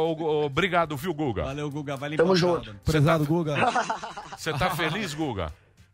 Olha, eu acho que o resultado ontem de fortalecer a política tradicional, até porque essa antipolítica foi uma, está sendo uma grande decepção em, em termos gerais, de fortalecer o político preocupado em gerir a cidade, não aquele só querendo lacrar e ganhar voto fácil, de se- acabar com esses políticos que são os bombeiros, os juízes, esses políticos artistas que apareceram na eleição passada, embalados pelo discurso antissistema que cresceu junto com a Lava Jato, isso não deixa de ter de ser um ponto positivo. E muitos analistas políticos de esquerda, de direita e de centro estão fazendo essa A avaliação. pergunta é se você É. está feliz, Guga. Não, eu fuja da pergunta, boa. candidato. Eu achei uma Responde, boa. candidato. Eu achei, eu achei bom ver o Bolsonaro sofrer uma derrota e ver que tem que se adequar à política e não essa, a essa lacração da extrema Vai dar direita. papel lacrou no crianças que É, pressiona. bicho. O, inclusive, o, Olavo de Carvalho já está usando a derrota dele para atacar, dizendo: olha aí, você está abrindo demais espaço para os militares, você está ouvindo muitos porra, militares eu do seu governo. E é isso, ouça é, o lado racional do seu governo mesmo, Isso Bolsonaro. aí. Ouça esses. Não vai ouvir o, o Olavo, pelo amor Escuta o Deus. Guga, porra, vai escutar Muito eu. bem. Vai ver. Obrigado, viu, Guga?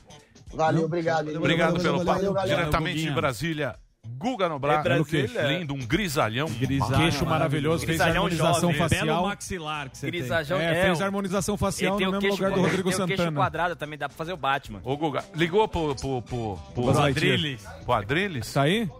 Hã? Tem contato? Guga gosta Liga aí, Adriles. vê se atende. Ó, enquanto você faz Ele o tá contato, tomando eu ozônio. queria falar rapidinho só que Show? sábado eu vou Pode estar. do show. Que sabadão eu vou estar aqui em. São Paulo, Aí sim. ah, no Teatro Procopio Ferreira, com Igor Guimarães, o bonequinho do Brasil, e Alex Paim. Vai ser muito bacana. Compra o seu ingresso no simpla.com.br. Sábado agora, dia 21. Teatro Procopio. Ferreira. E semana que vem, quarta-feira, eu tô em Curitiba no It Bar. Bom. Também É. no simpla.com.br. Já Amanhã? pode comprar de Curitiba da quarta. Já, já pode. Boa. Poucos ingressos, faltam 30 ingressos pra lotar a casa. E ainda. qual é o Ó. site, Paim? Sim. É no simpla.com.br. Você pode comprar o ingresso para ir em Curitiba e o ingresso também para ir lá no Pera show aí, pera. sábado agora. Vamos ouvir. É, tá chamando tá aí. Adriles Jorge. O que, que é? Alô, Oi, Adriles, tudo bom? É aqui é o Emílio. quem fala? Emílio, Oi, Emílio Surita, como vai você? você tá com febre, bebê? Não, meu amor, eu tive ontem, mas acho que foi ressaca. Ah, bom. Você Chupou fez o gelado. Covid? Eu fiz agora, tô chegando em casa, acabei de fazer o exame aqui É, no laboratório, aí o Ricardo pediu pra eu fazer, aí não deu pra eu fazer o programa, porque eu fui no, exatamente no horário do programa, o exame. Tá. Você Tá quando depois do negócio? Oi? Embolado. Tá sério. Maravilhoso. Humorismo raiz. Grande quinta série. VT do Sami? Quinta Vamos série ver. B total. Quinta série, do- lá no, a Agora última é. carteira. Eu, eu pensei que você ia falar que ele tinha sido mandado embora. Ah, eu já sabia ia falar, que bicho, eu tô te ligando aqui, ó, parece que não tá Não, na queria de saber. funcionar. Você não precisa mais vir. Agora o bacana é que o Adriles tem seu número. Vai ligar pra ele. Deixa eu ligar todo dia. Ele tá Vai tomando ter que trocar o chip, Emílio. Já mandou o mensagem, Adriles. Vai tá me ligando. Bloqueia, né? Dá pra fazer isso. É, bloqueado. É, já era. Já vai bloqueei. ser Freud metafísica. Vazou. Muito bem. Vamos? Temos, Claro. Break? Olha lá. Não, tem aquele VT. negócio do psicopata, sim, boa. médicos. Ted Então, Bundy. pra quem tem interesse em saber DNA, agora a gente fez uma Então, um investigação. VTzinho rápido, a gente vai pro break na rede e daqui a pouquinho a Sami gente volta. Dani. Instituto de Pesquisa. DNA do Sami. Muito bem. Pois é. Grande Brão, nem fiz nota saída, mas você tá muito partidário, nem vou falar mais nada.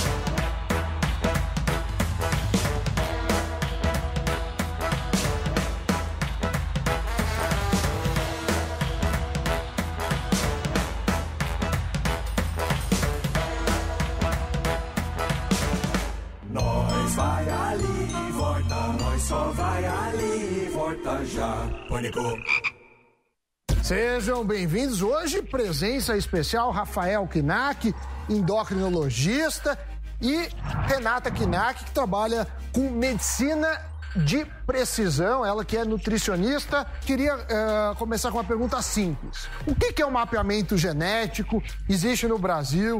Não existe? Para que, que serve? Bom, Samir, o teste genético é um exame que realiza análise dos genes do DNA. No caso, os genes possuem alelos, né? Que são formas alternativas de um determinado gene que pode surgir algumas mu- mutações, por exemplo, né, que fazem com que um pequeno trecho desse gene so- sofra algumas modificações. Esse tipo de teste é um pouco caro e no Brasil a maioria deles começa o valor em 1.800, 1.900 reais. aí é coisa de rico, né? Pode ser por saliva e também por sangue. Sabendo eh, o mapeamento genético, como a pessoa pode eh, se beneficiar para uma dieta, seja de fortalecimento, emagrecimento, do, do, do que for, qual que é essa relação? Dentro da, da parte de perfil de, de nutrição, né, o que a gente chama hoje de nutrigenética, a gente consegue avaliar, por exemplo, uma predisposição ao maior ganho de peso com ah, o consumo alto de gordura, uma predisposição, às vezes, ao câncer coloretal por excesso de consumo de embutidos.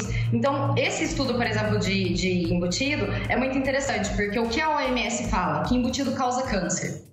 Mas ele causa câncer numa, numa população predisposta. Então, existe uma população de fato que está predisposta quando tem o consumo, porque tem uma mutação genética. Então, você analisar esse fator genético, você consegue direcionar muito melhor qualquer tipo de tratamento. O, no meu teste, eu lembro que a gente chegou a conversar, tem o gene do psicopata, e aí eu falei no ar disso, que, que não quer dizer que você tem o gene que você é um psicopata, mas existem alguns estudos. Queria que você explicasse sobre isso, até como exemplo de outras coisas que podem ser encontradas em um teste. O que mais deu um boom assim no teste genético foi a, a Angelina Jolie na época que detectou uma mutação em um gene que poderia levar a um câncer de mama. No caso do, do gene do psicopata, como é que funciona? Psicopatia é um padrão de comportamento da personalidade que acaba gerando uma empatia, uma deficiência de, de- de um componente empático, né? E o indivíduo ele tem uma, uma capacidade de remorso muito baixa, altera algumas características, ele tem uma dominância maior, né? Então o que que acontece? Quando você identifica o gene, mas não tem a, a versão muito ruim do gene, você vai ter uma, uma, uma expressão do gene reduzida. E você precisa do fator ambiental também colaborando com essa alteração. Se você não sofreu abuso, não teve violência, não teve nenhum ambiente que pudesse alterar esse gene, piorar a expressão, né? Você vai ter um comportamento muito mais reduzido. Então, resumindo em miúdos, o indivíduo não vai ter a, a- a característica de, de um, de um psicopata se ele não tiver o fator ambiental colaborando com, com a sua genética. Esse foi mais um papo pra gente entender assuntos do nosso dia a dia. Eu tenho muita curiosidade sobre DNAs. Espero que vocês tenham gostado. Até a próxima. Tchau, tchau. Baixe já o Panflix e chore de rir com as imitações mais iradas do planeta. Aí daqui a pouco vão deturpar o que eu tô dizendo e dizendo que eu sou misório, misófilo, machista mesmo. Como é que fala esse troço, índio? Mas vamos começar aqui com as perguntas. O senhor está preparado para o show do Silvão, ministro? Vamos lá. Vamos à primeira pergunta valendo uma excursão de Chernobyl.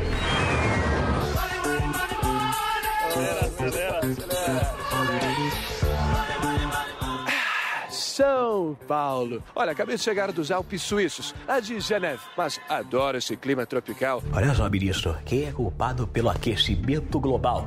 Número 1, Bolsonaro. Jair Bolsonaro, o presidente. O número 401. O presidente, mas não é do Brasil, não. Computador. Qual é a resposta? Certa. Certa resposta, o ministro acertou mais uma, mas tá impossível esse ministro. Mandar minha saudação aí para o, para o pessoal da República da Índia. Então você já sabe. Procure Panflix na sua loja de aplicativos e assista tudo de graça.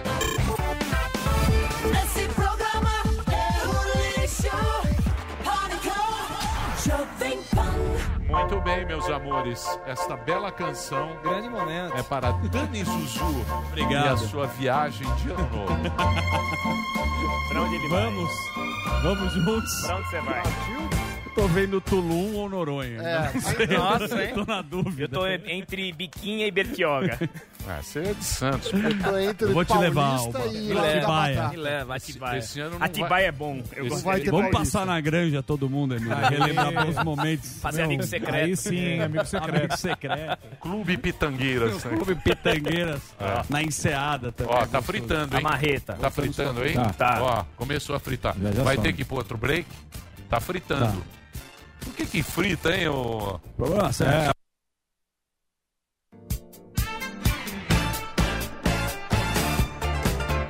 Temos hoje presença especial Rafael Kinak, endocrinologista, e Renata Kinak, que trabalha com medicina de precisão, ela que é nutricionista. Queria eh, começar com uma pergunta simples. O que que é o mapeamento genético? Existe no Brasil? Não existe? Para que que serve? Bom, Samir, o teste genético é um exame que realiza análise dos genes do DNA. No caso, os genes possuem alelos, né? Que são formas alternativas de um determinado gene, que pode surgir algumas mu- mutações, por exemplo, né? Que fazem com que um pequeno trecho desse gene so- sofra algumas modificações. Esse tipo de teste é um pouco caro e no Brasil a maioria deles começa o valor em 1.800, 1.900 reais. Aí é coisa de rico, né? Pode ser por saliva e também por sangue. Sabendo eh, o mapeamento genético, como a pessoa pode eh, se beneficiar para uma dieta, seja de fortalecimento, emagrecimento, do, do, do que for, qual que é essa relação? Dentro da, da parte de perfil de, de nutrição, né, o que a gente chama hoje de nutrigenética, a gente consegue avaliar, por exemplo, uma predisposição ao maior ganho de peso com ah, o consumo alto de gordura, uma predisposição, às vezes, ao câncer coloretal por excesso de consumo de embutidos. Então, esse estudo, por exemplo, de, de embutido é muito interessante, porque o que a OMS fala? Que embutido causa câncer. Mas ele causa. Aí, aí sim. Nossa senhora, agora deu uma... Tá complicado o negócio aqui, hein? Os hackers de Araraquara. Tá complicado. É, o do TCE. É, É desde quinta-feira. Juliana Assange. Grande momento. De volta. Muito interessante. Peraí, só um segundinho. Muito bem, agora voltamos. Pois bem. Vamos agora falar com o doutor Roberto Zebalos, Grande debate. imunologista formado pela Escola Palau, doutor Zebalos aí. bronze, Fala, doutor. bronze. Tudo, tudo- Sumiu aqui de Sumiu novo. de novo. Opa. Aí, doutor, tudo bem, doutor? Como é que estamos? Vamos aqui pontuar o que está acontecendo. Não, então, Tá doutor, a gente tá ligando para você pelo seguinte, porque estão falando que tem segunda onda, que, que aumentou muito o número de casos e tá todo mundo preocupado. Então falando, vamos ligar pro doutor Zebalos que ele tem a informação pra gente, ele que tá dentro desse negócio do Covid. Boa. E foi o cara que acertou desde o início aqui, Sim. desde março que a gente está aqui. É, você tem acertado aí, tem feito previsões a respeito dessa pandemia. O que está acontecendo? Bom, a gente tem que entender realmente a gente está na linha de frente. De tre... Aquela época, inclusive, que, a gente, que nós no- nos vimos, estava bastante estável o número nas classes altas, de alto poder aquisitivo. Tinha aqueles números razoáveis, atendia uns quatro, cinco por dia. Isso não era suficiente para sobrecarregar os hospitais de alta renda. Então vamos pontuar o que, que aconteceu se nós estamos com os restaurantes abertos, nós estamos com os transportes públicos, tudo funcionando e o número de casos estava estáveis. O que, que aconteceu de diferente? É muito mais simples do que vocês imaginam. São as baladas clandestinas. Essas baladas, houve, não é um relaxamento. O pessoal chegou e botou os dois pés na jaca de uma vez só. E quando acontece isso, você está num, num local onde tem as baladas, onde todo, você não tem espaço para caminhar sem esbarrar, e geralmente a pessoa consome uma dose de gin, e a primeira coisa que acontece quando a gente bebe não é ficar tonto, é você perder o senso crítico. Então houve um relaxamento em função é, é, é, de- do número de casos que estava caindo. E adivinha quem são? Isso não é a segunda onda. Se você olhar no gráfico, é uma segunda onda. Mas é a primeira onda dos que não foram. Quem são esses que não foram? Quem que conseguiu fazer o isolamento? São as pessoas que tinham moradia, são as pessoas de classe alta. Essas pessoas, e não é só, por exemplo, vamos dizer, as pessoas de classe alta que estão frequentando restaurante. Não é isso, não. Porque se fosse, era para a gente ter o- esse- isso que está acontecendo agora lá atrás. São os jovens. Na primeira entrevista que eu dei aqui antes de estourar, eu falei que era responsabilidade dos jovens. Eu vou fazer um apelo. Quem está assistindo no Brasil inteiro, porque tem balada em, em Florianópolis, tem balada em Brasília, tem balada no Rio de Janeiro. Eu ouvi dizer de baladas clandestinas que eles pagam 500 reais e vão lá duas mil pessoas. Então, quer dizer, este é o diferencial. Se você chamar um epidemiologista para fazer um rastreamento, vai ver que o que aconteceu foi isso. Porque senão a, a- a classe alta teria congestionado o hospital lá atrás, há dois meses atrás. Então, congestionou, os hospitais estão cheios, tem hospitais de alta renda, eu já vou falar das pessoas de baixa renda. Então, os hospitais é, de alta renda, diferente da primeira leva, da primeira onda lá atrás, que eles se prepararam, abriram leite, não, se, não estavam preparados para essa quantidade é, é, é, na rede privada. Tanto que eles, muito provavelmente, eles estão fazendo uma adaptação para abrir por conta ah, das pessoas de alta renda.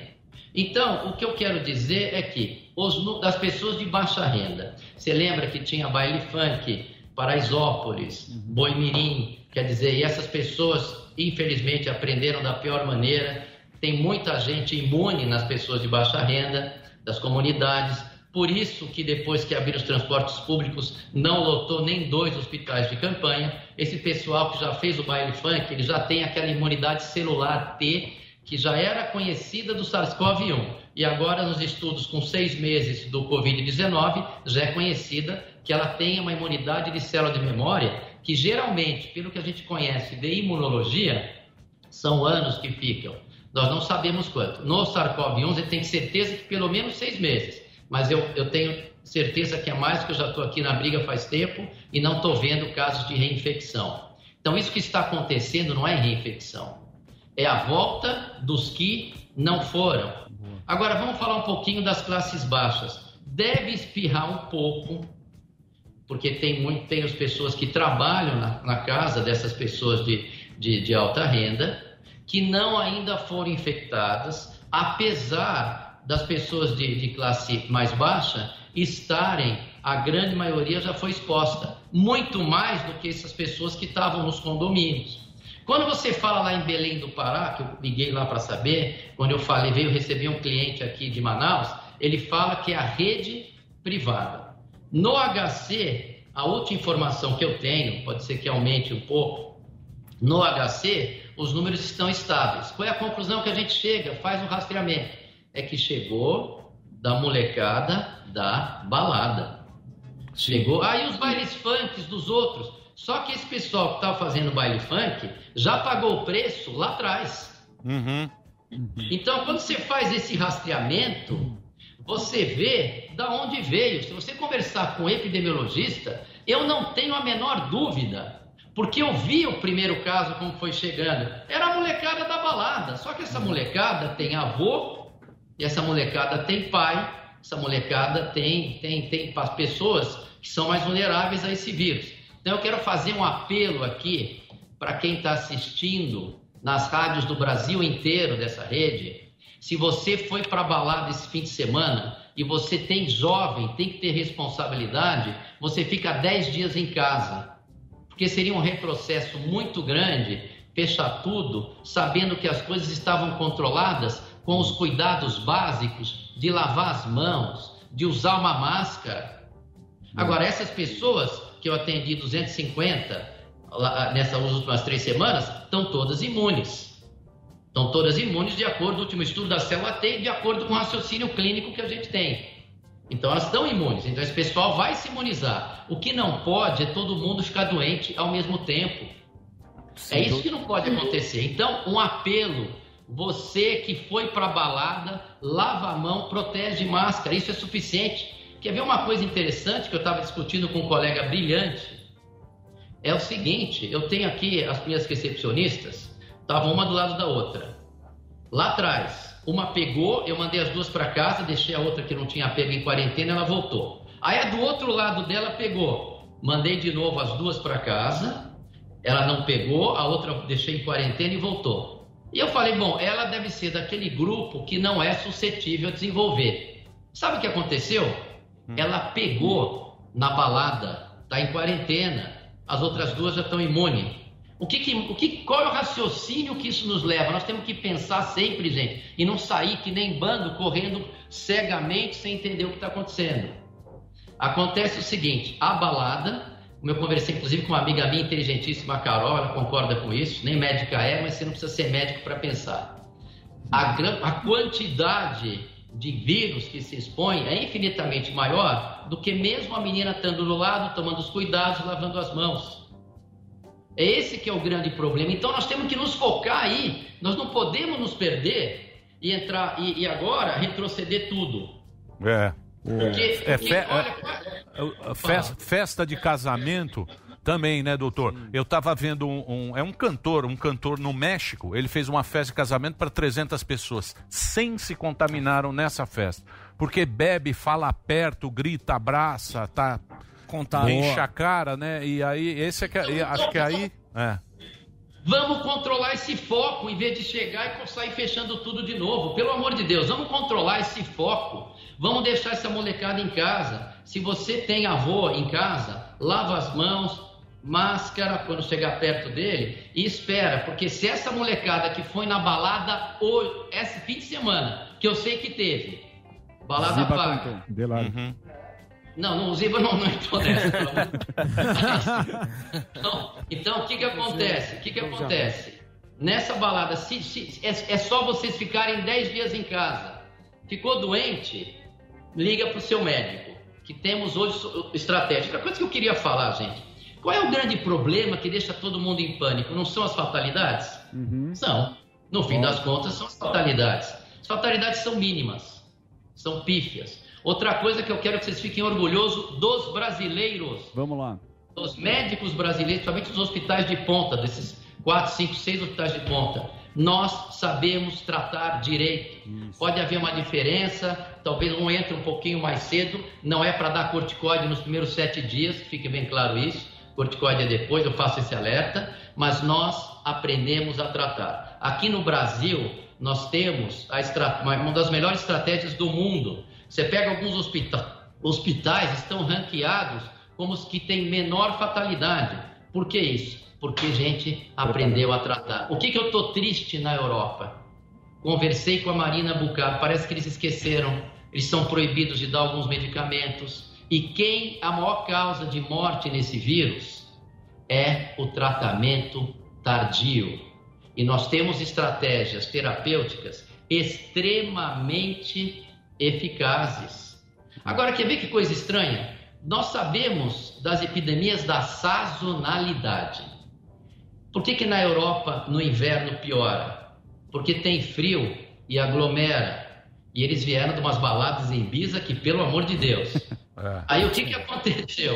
O que, que aconteceu? Explodiu tudo. Agora no Brasil não tem sazonalidade que está esquentando o clima. O que, que aconteceu? Vamos resolver o foco.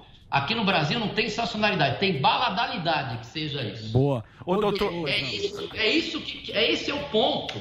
E fatalidades, que é o que nos preocupa, o que, que causa fatalidade nessas circunstâncias? Primeiro, milhares de mortes de outras doenças porque não procuram os médicos e não tem hospital. Gente que não trata com câncer, gente que tem infarto e não vai distribuir a coronária. E o vírus em si. Então, nós temos que analisar esse contexto de fatalidade e a conclusão que a gente chega, porque nós vimos isso aqui, é medidas básicas. O que, que eu vou falar da Suécia? A Suécia tem uma imunidade de rebanho melhor que os outros da Europa. Só que eles também relaxaram, porque eles estavam tomando, não é que eles estavam tudo aberto, mas eles estavam lavando as mãos, eles estavam nos lugares fechados usando máscara, ao ar livre eles não estavam. Então, nessas aglomerações de inverno, aumentou o número de casos, com poucas fatalidades. Quero fazer uma observação, vocês que tirem as suas conclusões. Você pega França, Itália, Espanha, que, que realmente está com o número de casos e chegou nas, nas, nas nos pessoas mais vulneráveis, então está com congestão de hospital. Aí você pega o número de mortes por milhão de habitantes. Você pega o da Suécia, ainda é mais baixo que esses outros, e eles não foram tão radicais, eles não fizeram isolamento ocidental, eles foram mais flexíveis.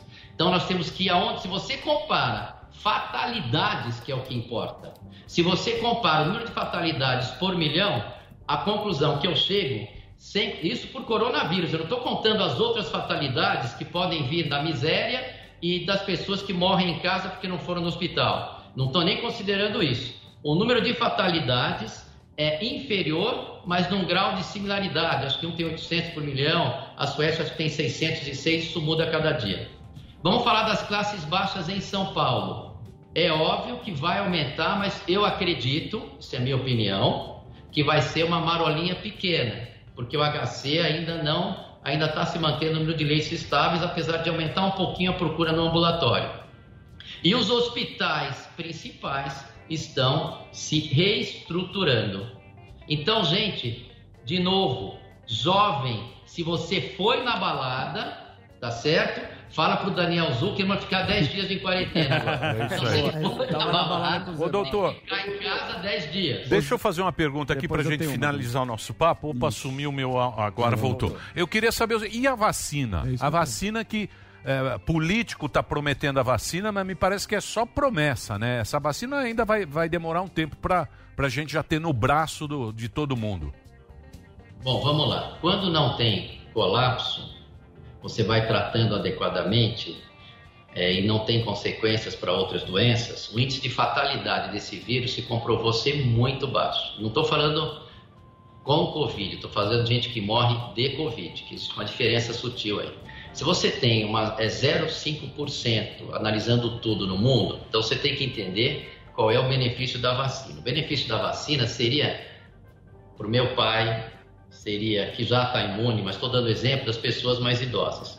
Muito justo. Esse seria o benefício. Então, nós temos que ter a vacina porque nós temos que respeitar qualquer minoria que seja. Temos que ter a vacina. Eu sou a favor de vacina? Eu sou muito a favor de vacina. Mas ela tem que ser, primeiro, segura, segundo, eficaz. Eu ouvi dizer que tem algumas vacinas que a eficácia vai ser de 50%. Você vai pegar, botar teu pai na rua jogando na moeda cara e coroa? Não. Então, então eu, eu gostaria que eles abrissem esses estudos ah, tipo num site para quem saber o que real para quem saber o que para a gente saber o que realmente está acontecendo. Nós médicos não temos esses dados. Tem alguns outros detalhes. É, com vamos dizer o conhecimento que a gente tem em imunologia e o conhecimento do mecanismo da doença que ficou claro para mim logo que eu vi que a pessoa ficava com falta de ar na fase em que o sistema imunológico se desenvolve, que é comum isso nos vírus, por isso que eu tive esse raciocínio de entender que o corticoide podia ajudar. Podia ajudar baseado em uma série de experiências, porque é, é a resposta imunológica. Isso traz mais um problema que é diferente de um vírus de hepatite, ou diferente de um vírus que é o vírus que agride diretamente o órgão em questão.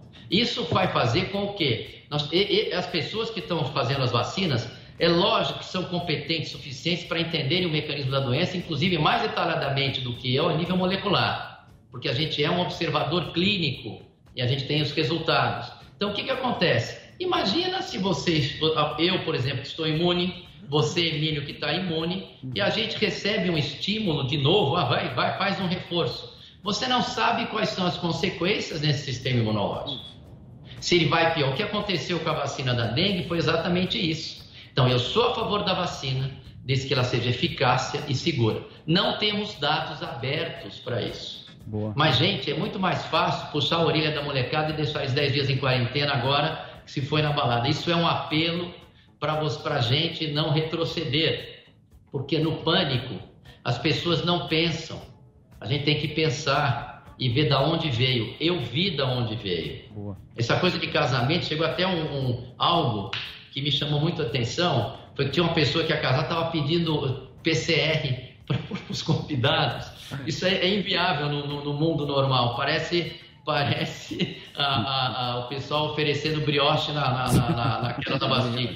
Então, então, quer dizer, é, é, é, são essas aglomerações. E, e a notícia boa que eu discuti com alguns colegas é que explica cuidados básicos. Aqui na clínica, a minha funcionária não pegou, estando do lado da outra. É. Então, gente, eu quero que quem está nos assistindo, que é responsável pelas decisões, pondere tudo isso antes de retroceder, de retroceder e a gente ter aquelas outras fatalidades que vêm junto nas circunstâncias que não são diretamente ligadas ao Covid. Você passou a mensagem Então, mais e legal. repito, e, e repito, tem começo, meio e fim, inclusive essa molecada da balada. Tá? É. Isso é, é- é óbvio, porque estava controlado, quer dizer, nós estamos no verão, como é que fica isso? É. Então, não podemos, a gente tem que entender o porquê. É controlar a balada. Boa. Pergunta o que Razão. vocês quiserem sobre qualquer assunto, eu estou à disposição. Muito bom, muito bom. Muito Esclareceu. bom aula. papo. Muito bom Dá pra papo. ficar umas três horas com É isso. Barros. Obrigado, Sim, viu, doutor? Obrigado pelo papo aqui, pela informação. Eu vou passar aqui, ó, o Instagram.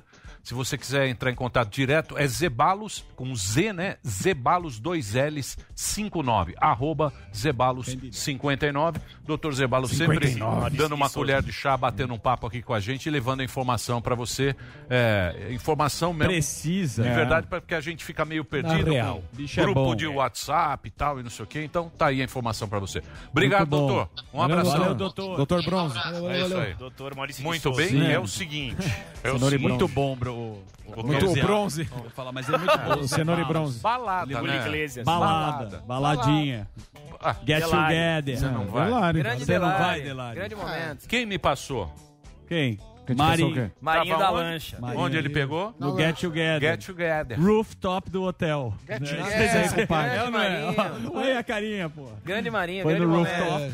Eu sou o Trouxe vilão. Lá do. Meliá, eu sei, da Eu o festa que você pegou. Tem que ir lá bater no Dr. Zé Tava lá Barros. no rooftop do Meliá. Na Zé Barros, festa. a consulta Quem, de ele? 40 É, mil. não, é, pa- vai passando e tem que Você não bater pegou, lá. né, gordo? Graças a Deus, não. É, Pô, tem uma atleta história do tá ok? tipo sanguíneo, queria perguntar sobre isso, não sei se é fake, você já ouviu falar sobre Zé Bagos. um, dois, três. É. Três. Mas Falta não. três. É, Quem tá aí, pra fazer família. Falta eu, o Albinha E eu. Alba do Zuzu. Pô, mas eu não entendo como é que o cara faz balada clandestina. Eu né? falei pro Delari, isso é Pô, um não tem polícia? É. Hã? Não, mas o cara fecha lá no porão, ele tem um esquema. Todo mundo segura, da Oi? no modo avião. É, os políticos falam, falam, eu vi a aglomeração do Bozo gigante. Não, mas aglomeração casa, na rua, é muita gente, né? Não, No festa do Réveillon. na praia. Festa da democracia. Essas pessoas da na virada. rua vêm de metrô.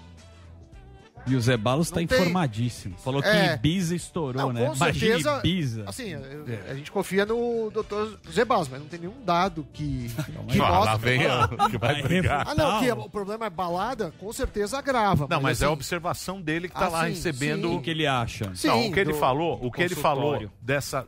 Não, veja bem.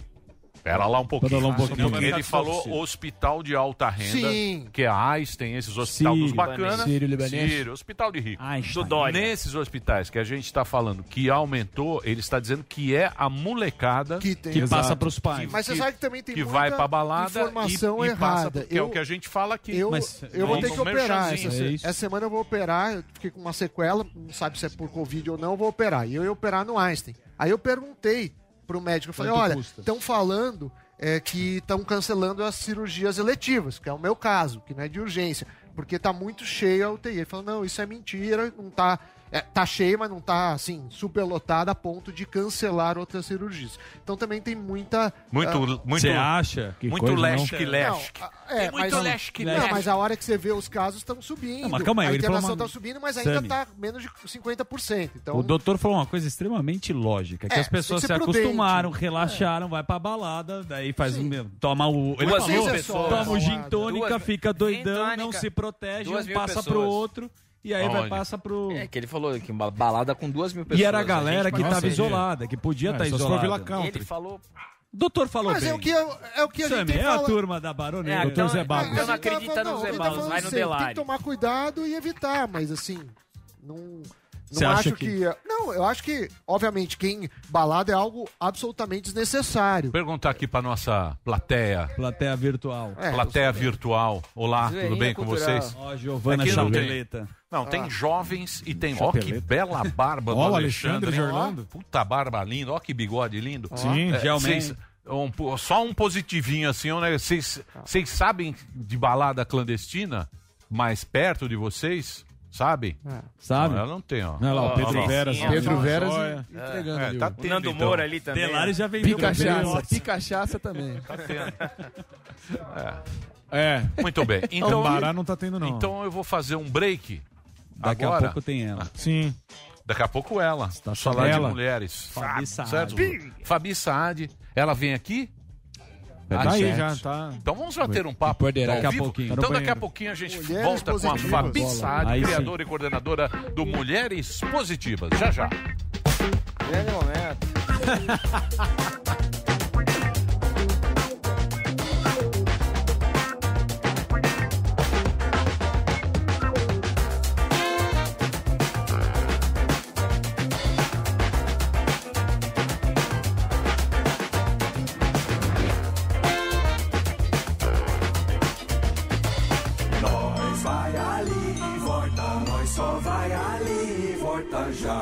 Pânico.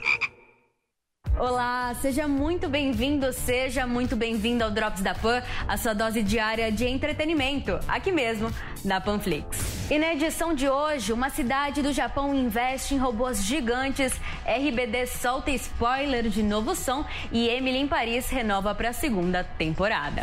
O Japão tem adotado uma solução peculiar para prevenir ataques de ursos.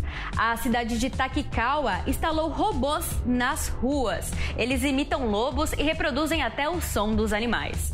Segundo autoridades da cidade, desde a implementação dos equipamentos em setembro, não houve mais nenhum registro de ataque na região. Vamos levar em consideração que o chamado Monster Wolf tem quatro pernas, uma juba loira e olhos vermelhos assustadores. Quando os detectores de movimentos são ativados, o robô mexe a cabeça, pisca os olhos e até emite sons de uivos de lobo. Maite Perrone, a Lupita do grupo Rebelde, divulga trecho de nova música do grupo. A canção será lançada na íntegra durante a live de comeback da banda mexicana. A transmissão é paga, como eu já expliquei aqui no especial RBD, que você pode acessar no canal da Jovem Pan Entretenimento.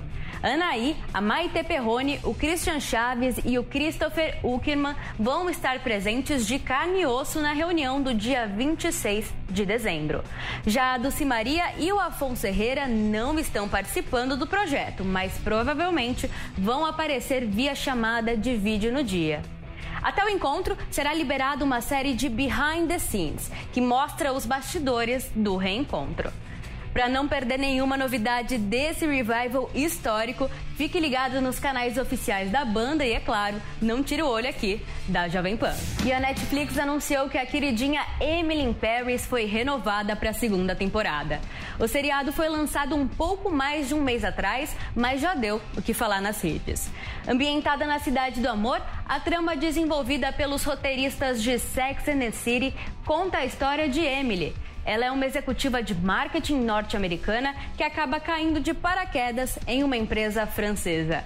A moça embarca com a cara e com a coragem e lá vive grandes amores, tretas e amizades. Apesar da boa notícia, vamos segurar a animação porque a plataforma não revelou detalhes sobre o início das gravações ou data de estreia da série. E o Drops de hoje fica por aqui. Se você quiser saber mais do que rola aqui na Jovem Pan, baixe a Panflix. Ela está disponível para Android e para iOS. Acesse também as nossas plataformas digitais. É tudo Jovem Pan Entretenimento. Tchau, tchau. Muito obrigada e até mais.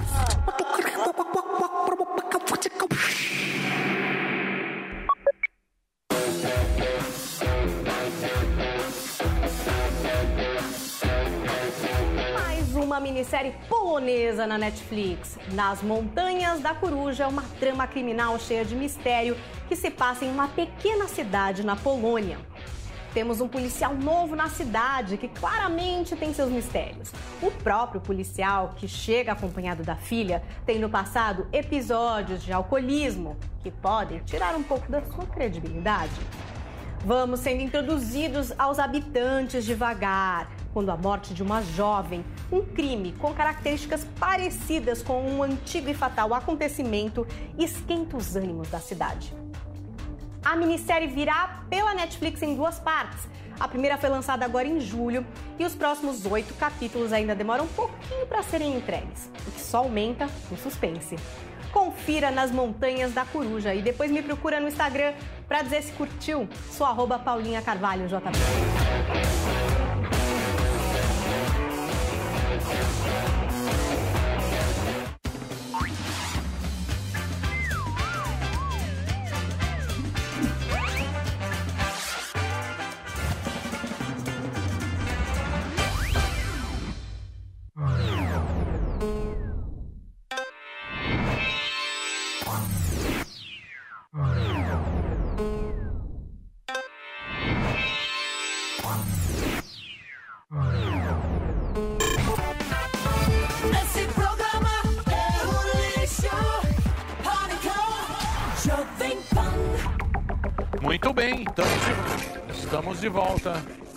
Fritando, fritando, fritando bonito, vai sumir.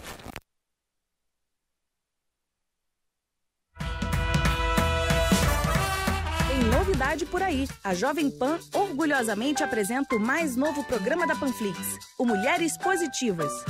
Comandado por Fabi Saad, o programa mergulha no universo empreendedor. Toda semana um bate-papo especial que vai relatar a vida profissional de mulheres vencedoras. Aqui você vai entender como elas transformaram seu trabalho em um instrumento de impacto social positivo. Então não perca! Todas as segundas, às 16h30, aqui na Panflix. Bonito, hein? Bonito! bonito. Bonito! Lindo. Bonito o programa. Muito bem, temos aqui a Fabi Sade, criadora e coordenadora do projeto Prezada Fabi. Mulheres Positivas, que envolve cursos, colunas. Explica pra, pra turma aí, pra, pra nós aqui do Pânico. Estreia funcionando hoje. agora, né? Agora tá funcionando. Boa tarde, tá, seja tá bem-vindo. tudo zoado aqui, tá um mistério aqui. Tá parecendo o, o TRE lá aqui. Parecendo um Nada funciona. Mas é. teu programa tá lindo. Tá bonito. Obrigada. Podemos passar de novo aquele VT? Pode passar? Eu posso te contar se você quiser. Não Então me funcionou conta. antes? Me con- Não, não. Funcionou, mas estava meio. Depois a gente passa. Conta como é que vai Então, ser. é um- 16h30, Panflix. Toda segunda-feira. E E, o- rádio também. No canal de entretenimento da Jovem Pan. Isso. 16h30. E na rádio também. Boa. Então, é um movimento criado por mim há cinco anos, tem como objetivo o desenvolvimento pessoal e profissional da mulher. Então, tem o programa aqui, eh, a coluna escrita, o podcast, o aplicativo Mulheres Positivas, que está lançado já faz um ano, o Mulheres Positivas, que eu lancei na Colômbia, lancei no México. Ai, muchacho. Estou em expansão para lançar na Itália também. E esse é o livro, Mulheres Positivas. Quis aproveitar para fazer um micro jabá. Legal. Então, são 22 eu ver. empreendedoras sociais que transformam através dos seus trabalhos. Essa sou eu, se você abrir aí, você vai ver. Ali. Aqui, ó. Sou ah, eu. tá. Sim.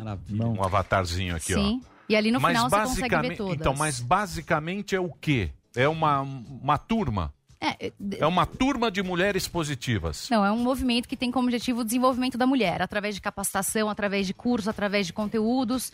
A ideia é dar informação para que essa mulher possa evoluir, possa ter sua independência financeira, possa criar melhor os filhos, né? Porque hoje você sabe que a mulher muitas vezes é o papel mais importante na criação dos filhos.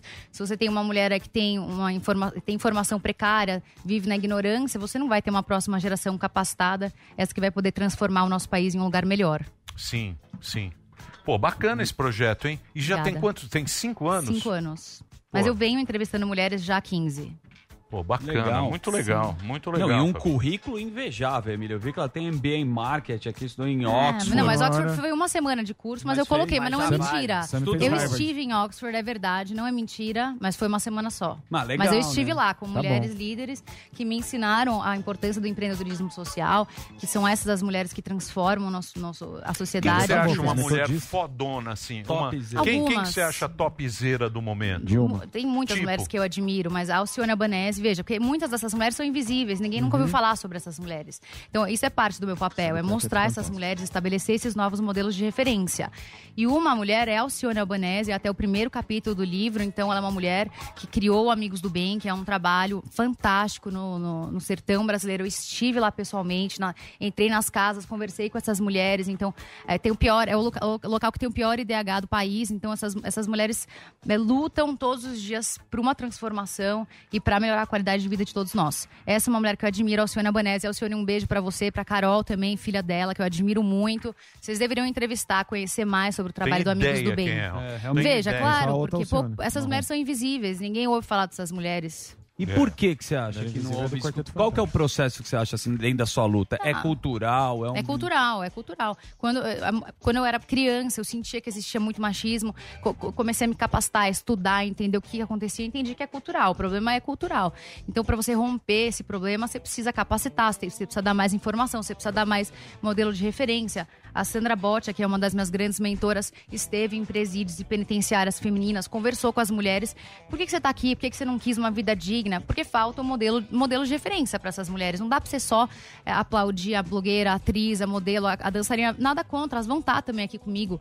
Mas eu quero entrevistar médicas, eu quero entrevistar executivas, empresárias, promotoras de justiça, as mulheres que são invisíveis, mas que fazem um trabalho fantástico. Então, porque normalmente o cara, quando tem essa causa, é muito mais para promoção pessoal do que para pegar, pegar na massa e tá lá na ponta trabalhando com, com realmente quem precisa, né? A maioria que a gente vê dessas causas é promoção pessoal. Eu, pelo menos, vejo assim. Vejo muita gente que você falou que são invisíveis. Não, não conheço nenhuma aqui, ó. Então, mas é é, tá bacana vendo? isso. Você vê que É. elas não estão trabalhando para se Sim, exibir, elas estão trabalhando para realmente fazer uma transformação, para melhorar o nosso país. É, bacana. Você acha que tem deveria ter alguma política pública para essa causa, assim? Porque Não, sei com se é algum- certeza. E que tipo de política? Não, é, com certeza, existem vários projetos. Eu pratiquei filantropia com o governo do estado de São Paulo, saí da maternidade para ir para o Palácio dos Bandeirantes para fazer o lançamento da plataforma SOS Mulher, que tem como objetivo o pré, não o pós, com três pilares fundamentais, que é saúde, independência financeira e segurança. Então, sim, eu acredito que o governo tem que se impor, é também eh, responsabilidade dos, dos políticos, mas a sociedade civil também tem que se envolver, porque só jogar a responsabilidade... forma o governo algum país fez isso? Sim, a algum- Colômbia. A Colômbia é um país que tem, que tem projetos fantásticos em prol da mulher, em prol da violência doméstica. Há pouco tempo atrás não existia nem o SOS Mulher. O, o- o governo, há muitos anos, nunca se fala sobre isso. As pessoas não estão muito preocupadas com a violência da mulher, não, não, não colocam medidas e projetos que possam melhorar a qualidade de vida dessa mulher.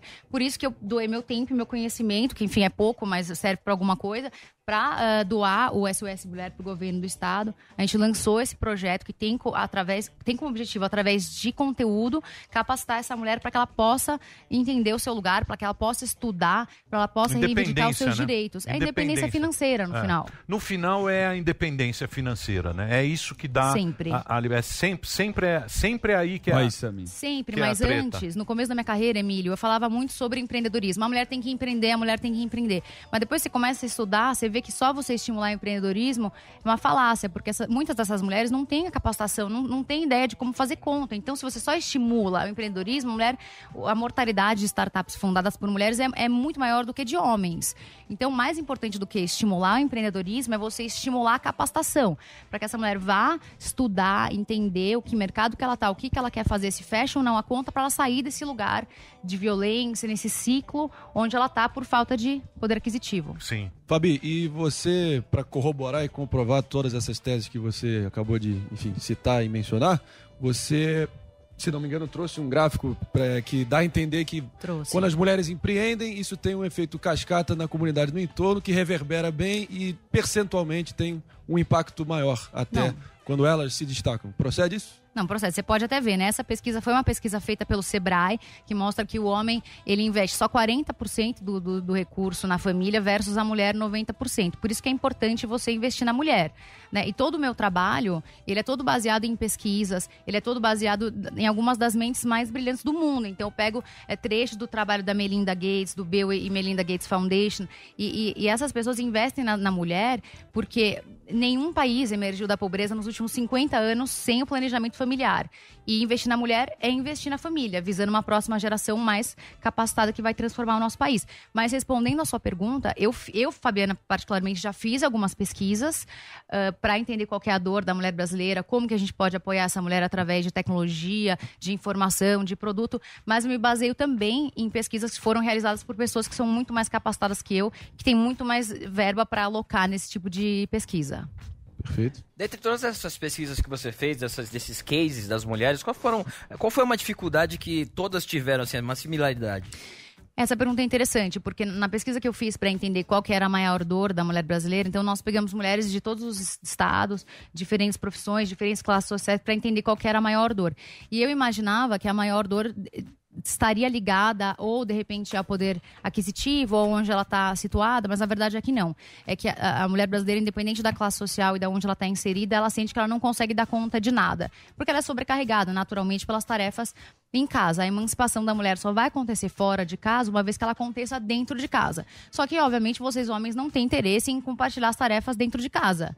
Eu entendo vocês, eu não julgo, mas se não formos nós a lutarmos pelo nosso direito para a gente conseguir ter tarefas domésticas divididas entre os nossos companheiros de casa, sejam Isso eles é homens ou merda. mulheres, Isso é você não- a mulher nunca mais vai ter tempo. Nunca vai ter tempo para dedicar, pra dedicar tempo suficiente fora de casa para É. se capacitar. Mas isso, isso é uma merda, porque a mulher ela tem, ela, ela sofre nesse aspecto porque é aquilo que você falou, não consegue dar conta.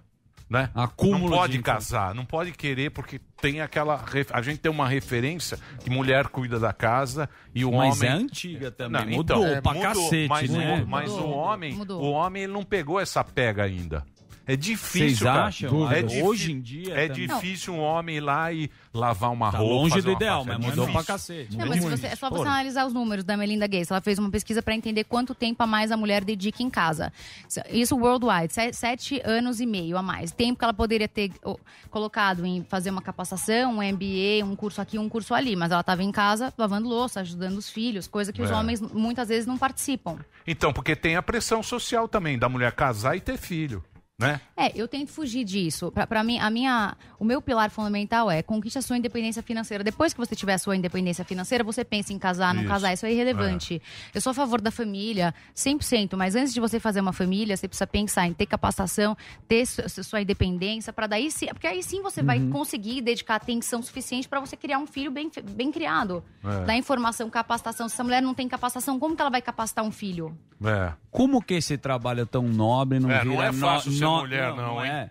Mas não é uma questão, assim, nesse trabalho nobre aí que você tá fazendo, né? Pô, você... tá- Obrigada pelo nobre. Não, bonito pra caramba, você entrevista um monte de gente. Mas como não fica nós contra eles, assim, essa polarização? Não, não é nós Porque, contra eles. não, tô perguntando, como que você acha que é a pega pra conscientizar as pessoas e não ficar, ah, você faz isso, você faz aquilo, meio que anotando. Então, eu tento, eu tento mostrar números e explicar que não é mimimi, é um problema socioeconômico. Se você melhora as oportunidades, se você consegue ter uma próxima geração mais capacitada, você vai ter melhor, melhores oportunidades para todos. Então, investir na mulher é investir em um país melhor. Então, não existe elas e eles. É por que, que todos nós não podemos trabalhar juntos? Isso. E podemos ajudar as mulheres dentro de casa, podemos tratar melhor essa mulher, porque é essa mulher que está dando educação Uhum. para uma, uma parcela importante das crianças que estão crescendo hoje. Não é nós e eles, é vamos todos nós entendermos que é importante focar na capacitação de uma próxima geração. E quem é que capacita? São as mulheres, no final das contas. É. Esse é o meu discurso, É, não é nós acho- mais eles. Não, eu falei É, como eu não ficarem, entendeu? Eu entrevisto homens também. Agora, na, na estreia hoje com a, com a Tainá Miller, eu chamei o Gilson para participar. Eu vou entrevistar diversos líderes para entender como que essas empresas se posicionam em prol de, de mulheres, em prol, em prol da diversidade. O foco é diver- diversidade, inclusão, entender como que você consegue dar mais oportunidade para que você consiga gerar produtos e serviços que são mais homogêneos em uma sociedade que é heterogênea. Sim, sim. Pô, seria legal você voltar mais vezes aqui pra gente falar nesse assunto bacana. Não, Fiquei eu posso te curioso. interromper? Lógico. Porque o Tutinho, eu recebi uma mensagem do Tutinha num Vamos sábado à noite, eu recebi uma mensagem. Mulheres positivas na PAN. Então veja, gostei muito desse convite que eu recebi do Tutinha, porque eu vejo que ele enxergou que a Jovem Pan precisava se posicionar em prol da mulher, precisava dar voz para mais mulheres. Então eu tô muito feliz com essa oportunidade de conseguir aproveitar aqui dessa audiência maravilhosa aqui que vocês têm e poder aí. Ó ele aí, ó. dar Bela voz, sacada olha do Tutinha, foi até embora. mas Eu nem vi que você Eu tava aí. mandei pra ele no WhatsApp, falei, Tutinha. Me ligou também. Vai Vai tocar tá bateria daqui a pouco. Não. Dá batera. Vai dar um show de bateria. batera com o Kiss Cover. Vai tocar Phil Collins na bateria. bateria. Vai tocar o Phil Collins. Muito legal. Desculpa te interromper, Não, mas é imagina, isso. Eu quero imagina. dar voz para essas mulheres que são invisíveis e, e eu quero que essas mulheres queiram é, empreender com capacitação e que elas queiram aí lutar por um país melhor. Muito bacana. Então eu vou passar pra você, ó. Tem tem tem Instagram. aplicativo? Tem aplicativo aqui na, na América Latina, Então, Colômbia, México, como é que Itália. chama o aplicativo? Você ba- é de Mulheres, graça, né? mulher- Ou claro. custa? Mulheres Tudo de graça? Parte, parte, parte é fechada, a parte de cursos é fechada. Tá. Mas Então- inclusive a gente vai lançar curso aqui, sabia? Ó, curso. Sim, so- soft skills para a mulher negociar Boa. melhor, porque historicamente ela negocia Soft pior. skills. Hum. É, s- Mais são ou menos, né? Não, o que muda do curso Ó, de discussão pra mulher do que pra homem? Muda porque a mulher, ela, ela negocia mel- pior que o homem. Muda porque a mulher, ela tem mais dificuldade de pleitear vagas. Mas Então, o curso é diferente? O curso é diferente, o que é porque, você vai tratar, por... porque você vai tratar a dor da mulher. Vocês, homens, não têm dificuldade em negociar. Ah. Você pode entrar no Masterclass, assistir lá, ler um livro e tá ótimo. Agora, a mulher tem, tem aí uma disparidade versus o homem por motivos históricos. Ela não foi ensinada a negociar, vocês sempre foram eh, ensinados a negociar. Desde sempre. Nós, mulheres, não. Mulher é então, você tem mais- é mais- um curso é. focado É pra mais- mulher se capacitar onde, onde ela tem mais dificuldade do que você, homem. É, não, tô perguntando com uma curiosidade mesmo. Não, aqui. não, mas eu é sou professor há complicado. 20 anos, nunca dei uma aula Vou diferente te dar pra um mulher exemplo. pra homem, mas talvez ó, tivesse por que exemplo, pensar. Vou te dar não- um exemplo. Como mu- mulher é mais complicado. Acho que no geral. Primeiro ela tem que alimentar um filho. Ela gera um filho. Começa daí. Ela tem a, tem a mãe de Eu não dar que é igual, vida. eu tô tentando não, mas pega só. um exemplo simples. Se Mas for é dar, boa a sua pergunta. se você for dar uma palestra, vai você e uma mulher. A mulher ela precisa de duas horas para aquilo lá. Você não coloca um paletó, vai lá, não sei o que. A mulher não, ela tem que se preparar por uma série Um de ritual. fatores. Ela tem que fazer um puta ritual para fazer a mesma coisa que o homem. Imagina. Aí você já vê que é muito mais difícil. Uma coisa simples, né? Quando oferecem vagas, quando abrem as vagas, o homem vai lá e se candidata. E vão lá e falam: mulher, você não quer se candidatar? Não, não tô pronta pra isso. É. Quando na verdade, às vezes, ela te- tem Tem mais melhor. capacitação É. que o homem. Então eu entendo sua pergunta, acho válida, mas realmente existem alguns traços que a gente tá bem atrás de vocês, bem inferior. É. Legal. Muito bem. Eu queria agradecer sua presença aqui. Ó, Prezada tá aqui é, Mulheres Positivas. Tá aqui o, o livro para você comprar. Tem também o aplicativo para você baixar.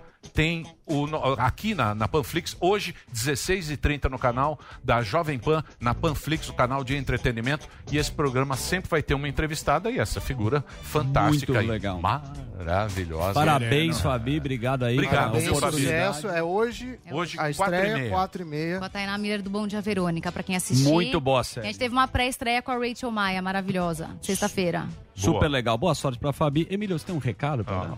Vamos lá. Agora vamos de notícia importante para minha galera que são eles, os jovens, meus queridos. Jovem, jovem você não é faz um tempo, né, Emilhão? Bom, eu sou praticamente um menino, todo aqui trabalhado no colágeno, voltando e focando no que interessa, meu querido Daniel. O assunto agora é a pandemia e a rapaziada. Verdade, foco. Vocês estão ligados que a prefeitura vem fazendo pesquisas para ter um retrato mais preciso do coronavírus aqui em São Paulo. E essa pesquisa mostrou que agora o bicho tá pegando pro nosso lado. Jovens de 18 a coroas sarados e saradas de 49 anos. É até esperado, né? Tá todo mundo voltando para as ruas para trabalhar, procurando trampo, estudar. É isso mesmo. O que não pode nesse momento é a gente vacilar, baixar a guarda, tem que redobrar os cuidados, tá? É verdade. Você que tá ouvindo a gente sabe os cuidados, mas vamos repetir porque não custa nada. Se tiver que sair, use máscara o tempo todo. Lave sempre as mãos e respeite o distanciamento. Gente, pode não parecer pelo comportamento de uma turma aí, mas a cidade ainda está de quarentena. É isso aí, é fazer o básico, rapaziada. Feijão com arroz, camiseta branca, calça jeans, você sabe. Vamos jogar fácil. Não pode meninar nesse momento, não pode ser juvenil, ser mirim com esse vírus aí, tá bom? É verdade. Falando em Mirim, escuta aí essa pesquisa da prefeitura. Ela também mostrou que as crianças podem pegar o coronavírus, não apresentar nenhum sintoma e transmitir para todo mundo da família. É, a molecada tá lá no videogame, nos joguinhos e o coronavírus que é o impostor. Imagina só, criançada passa pra geral sem febre, tosse ou resfriado sem dar nenhuma dica. E ó, se liga, ó o perigo. Aqui em São Paulo, de cada quatro crianças, uma que mora com um parente idoso, que mora com vô, com vó. Você sabe que esse vírus tá pegando pesado com a turma mais madura, né? Pode crer, Zuckerman, tem que proteger bastante as crianças, evitar ao máximo expor a turminha ao vírus para ele não chegar nos mais velhos. É isso aí, recado dado. Mas, você quer acrescentar mais alguma coisa, meu jovem? Muito bem, demorou, mas enfim, você reconheceu Daniel Zuckerman, reconheceu é, a minha jovem. juventude, a minha meninice marota, o moleque maroto que aqui está, É, é? muita cara de pau. Em vez de aí passar óleo de peroba, você não quer higienizar sua mão aqui, que faz ó. mais uma hora aí que você não se Lógico. passar um álcool. Tá em aqui, gel ó. Aqui, ó. Ó. Boa. Precisa se Passa higienizar é corretamente. Isso vale pra você também. Se cuida, tá bom? Boa! Nós vai ali e volta, nós só vai ali e volta já. Pânico. Hoje, Augusto Nunes e a bancada de formadores de opinião entrevistam o ministro da Infraestrutura, Tarcísio Freitas, o ministro com maior aprovação no governo Bolsonaro, em mais uma edição do Direto ao Ponto. Então não perca, hoje, a partir das nove e meia da noite, direto ao ponto, na Jovem Pan e também na Panflix. Você sabia que chegou mais uma novidade da Jovem Pan? É o App News. Agora você vai ter todas as notícias do Brasil e do mundo na palma da sua mão. Receba em tempo real e escolha os assuntos que você mais gosta para ficar bem informado. Tem política, esporte, ciência, tecnologia, tem entretenimento e muito mais. No App News você tem a leitura resumida e se concentra apenas no que importa a notícia.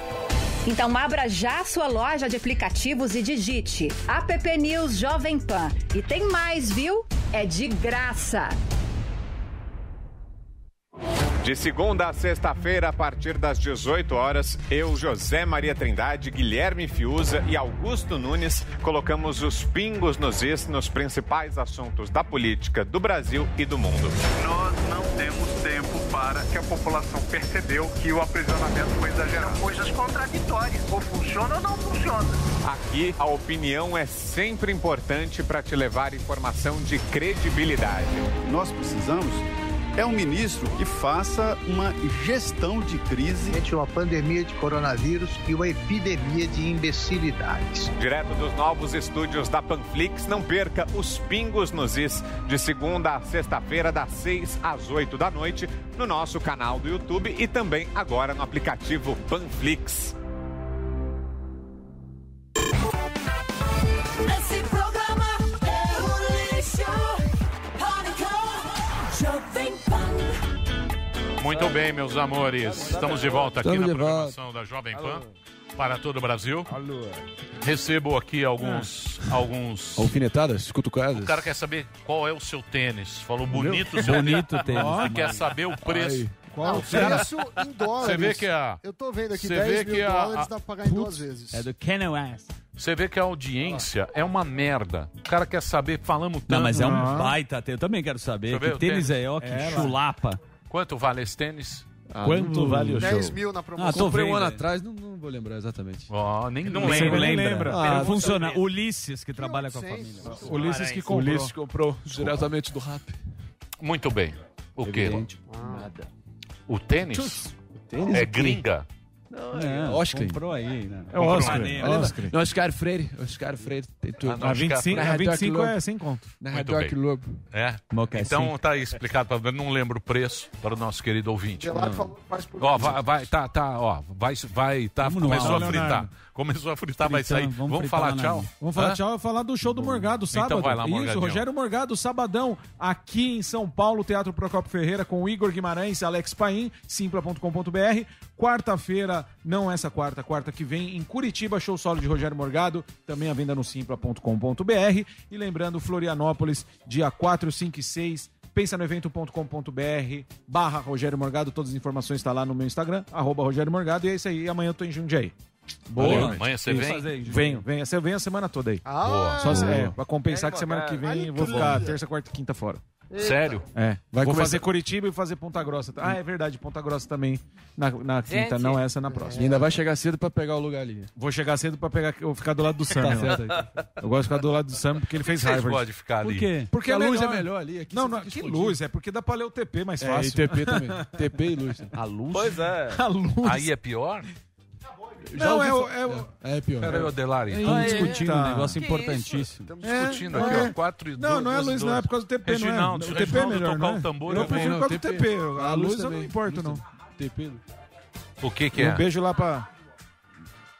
A gente Ah, é YouTube, desligam? querido. Ah, então vamos ficar aqui Ah, agora. A gente pode Ah, vamos ficar ficar até Tá as no três, YouTube? jogar Pede, Playstation. uma- YouTube? pede uma porção de frango Vamos. passarinho. Porra, que da hora. Sério? Vamos falar com os Ah, convidados. vamos Vamos falar lá. com a Eu plateia. queria ver comer um Até corte, sabe? galera. vamos até as três. Pois é. Até as três Tem agora. até um morgadinho. Ó, meu desenho. Show do YouTube. Fala Gel Mendes aí, ó. E aí, galera, beleza? Valeu, Gel, pelo desenho. Manda pra mim. Tudo certo com você? Alguém quer falar ou São não? todos coniventes. com Quem essa quer falar? Fala baixaria. com o Helder de Lorena, que eu nunca ouvi a voz dele. Vai eu, lá. tenho, eu, eu tenho um puta medo que ele tem uma ca De cara que, skinhead. que é, de que vai entrar atirando no cinema. Psicopata. Fala, Helder, beleza, cara? Você nunca falou aqui. O que, que você faz da vida? Eu gosto que meio-dia ele tá com o pratão já na- de comida aí. Salve, salve, Morgadão. Beleza, eu trabalho com móveis planejados, cara. Não sou psicopata, não, mano. Isso daqui é só pra poder viver. Como Boa. assim pra poder viver? Quanto é que tá um metro aí do, do, de um estofar. gabinete? Do MDF. E o meme... Ah, Emílio. Móveis baratos. Comprar móvel planejado é igual escolher carro. Depende da qualidade e da potência, meu irmão. Não, um MDF. de- Um MDF bom. Um MDF bom, não aquele que bate um vento, ele. É. Bartira. É. Inverno. bom. Que molha. Esse daí é o MDP. Esse daí é o MD, é o Mirabel. O MDF bom é o MDF com proteção contra a umidade. Isso. É Isso. 500 reais só uma chapa de 3 por 2,5. Então, mas você faz coisa. Você é marceneiro, né? Não, eu sou montador, mas eu tenho que cortar e fazer os móveis. Procurem evolute.casa. Olha o jabá, Morgado. Evolute- Evolute.casa. É tua firma aí. É do parceiro meu, é eu e um parceiro meu. Evolute.casa. Só procurar no Google, galera. Obrigado. Aí, fazer permutinha pra amo fazer meus vocês, móveis. amo vocês. Valeu, um Valeu, abraço. mano. Puta, você quer tudo de graça, gordão? É lógico. Seus Pô, móveis. Paga lá, meu. Co- Paga com o quê? Com dinheiro. Com que dinheiro? Uma piada, Ah, é. uma piada. É, vou, eu faço... uma piada Ah, na eu conto marcenaria. piada. Vou fazer Não o quê? Vou, vou ficar aqui agora, não tem É, mais já horário. cortou da rádio? Cortei. Vambora. É. YouTube, YouTube a gente pode ficar até meia-noite. Não, ah, momento. Como não cortou? Lógico que cortou. Ah, mas você falou que cortou? Não, vem não. Agora eu vou ficar até Jovem três Pan, aqui, ó. duas e quatro. Eu gosto de conversar com a galera aqui, com a. Abraço pra Caldas Novas aí, Jovem Pan Caldas. Novas. Quem mais tá aqui, ó? A Giovana Ó. lá de Cambará. Fala, Giovana, como é que tá aí? Como é que tá o tempo aí, no, aí em Cambará? Nossa agro girl. Tudo certo, galera. Graças a Deus choveu, mas agora tá com solzinho, tá do jeito que a soja gosta. Boa. Que é soja?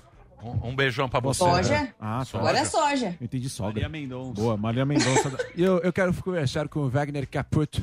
cadê? Caputo, Wagner. Você tá puto? O Barba. Como é que... Piada. Peraí, tu... Parece o vinheteiro, pô. Putz. Rapaz, a galera aqui me chama de vinheteiro na, no futebolzinho dos amigos, cara. O vinheteiro pediu seis meses de licença. Sabático. É? Seis meses de Putz, licença. Sabará. Tá Vai morar com Mulaé.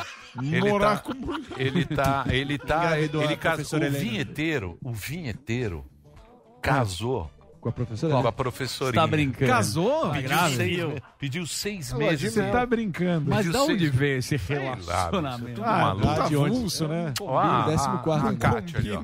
A Cátia parece a Galisteu, ó. Aonde? Parece a Adriane Galisteu. Fala, Cátia, Guarulhos. Cátia de Guarulhos. Igual Meire Zé. linda Nossa, também no idêntica. sofazinho. Grande Bom cara. pra todo mundo aí, boa tarde. Tudo bom, Cátia?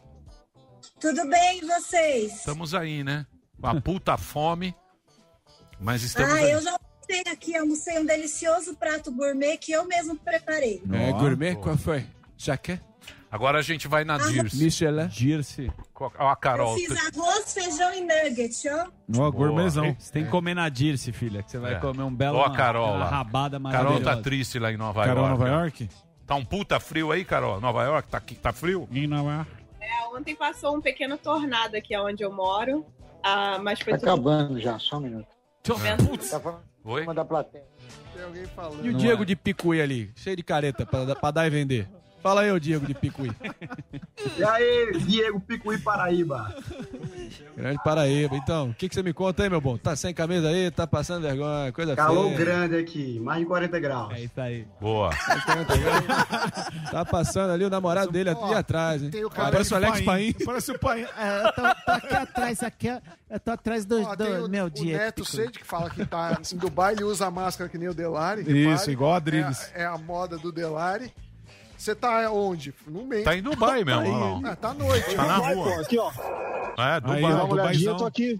Tô aqui em JBR aqui, passeando, acabei de fazer meus exercícios, né, meus amigos? Cadê o prédio? tá aí? Então, o pessoal quando- tá preocupado aí? Fazendo aqui, ó. pandemia Aqui que eu moro, tá nesse aí, aqui. tá? Ó. Parece Guarujá. Tá É, pegou Dubai é um fogo aí, né? poucos lugares Então, cara, que estão aceitando brasileiro. Você Não, mora- esse aqui não, esse aqui não. Você morava no prédio que pegou fogo aí? Não, não, é, pra, é um pouquinho mais, mais é um pouquinho longe aqui do meu. O que, que você faz? Não, eu tô- de- Que- Eu, eu trabalho, eu trabalho na, na Sadia aqui, cara. Trabalho na área de logística, mas trabalho na Sadia. Boa. Ah, patrocínio. Boa. Sadia de Boa. Dubai. Você gosta daí? De, de Dubai? A Sadia fala. Pô, cara, é legal, é legal. Uma vida legal.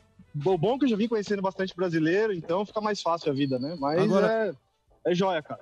Dá Neto, muitos desses apartamentos aí estão completamente vazios, né? A capacidade ociosa aí imensa, né? É, cara, acabou, aqui, aqui acabou, acabou caindo 40% o valor dos imóveis, aluguel e tudo mais, mas tá, tá melhor pra gente. gente, né?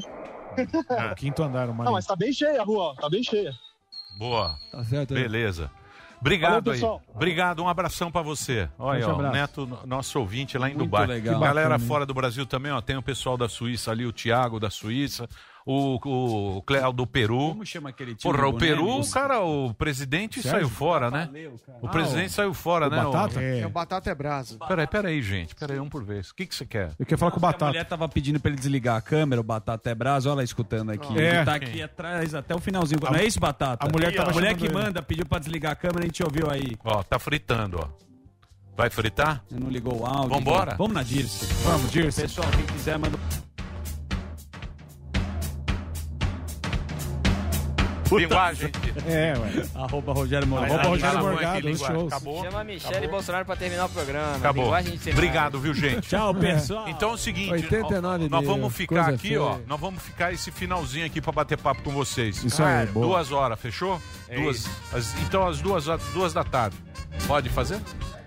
Não, das duas às duas e dez, porra. É, Dez minutos não pô, vai matar ninguém, Isso, porra. faz o contrário. Hã? Não, a gente fala com a galera. Obrigado, viu, tchau gente? para a rádio. Valeu, Boa, pessoal. até amanhã, gente. Boa. Grande momento. Rogério Morgado. Tá lá. Showzinho. Sábado.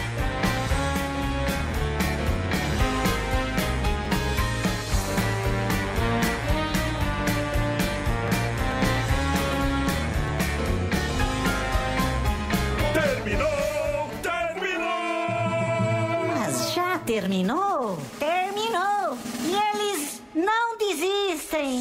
Já terminou! Vamos acabar!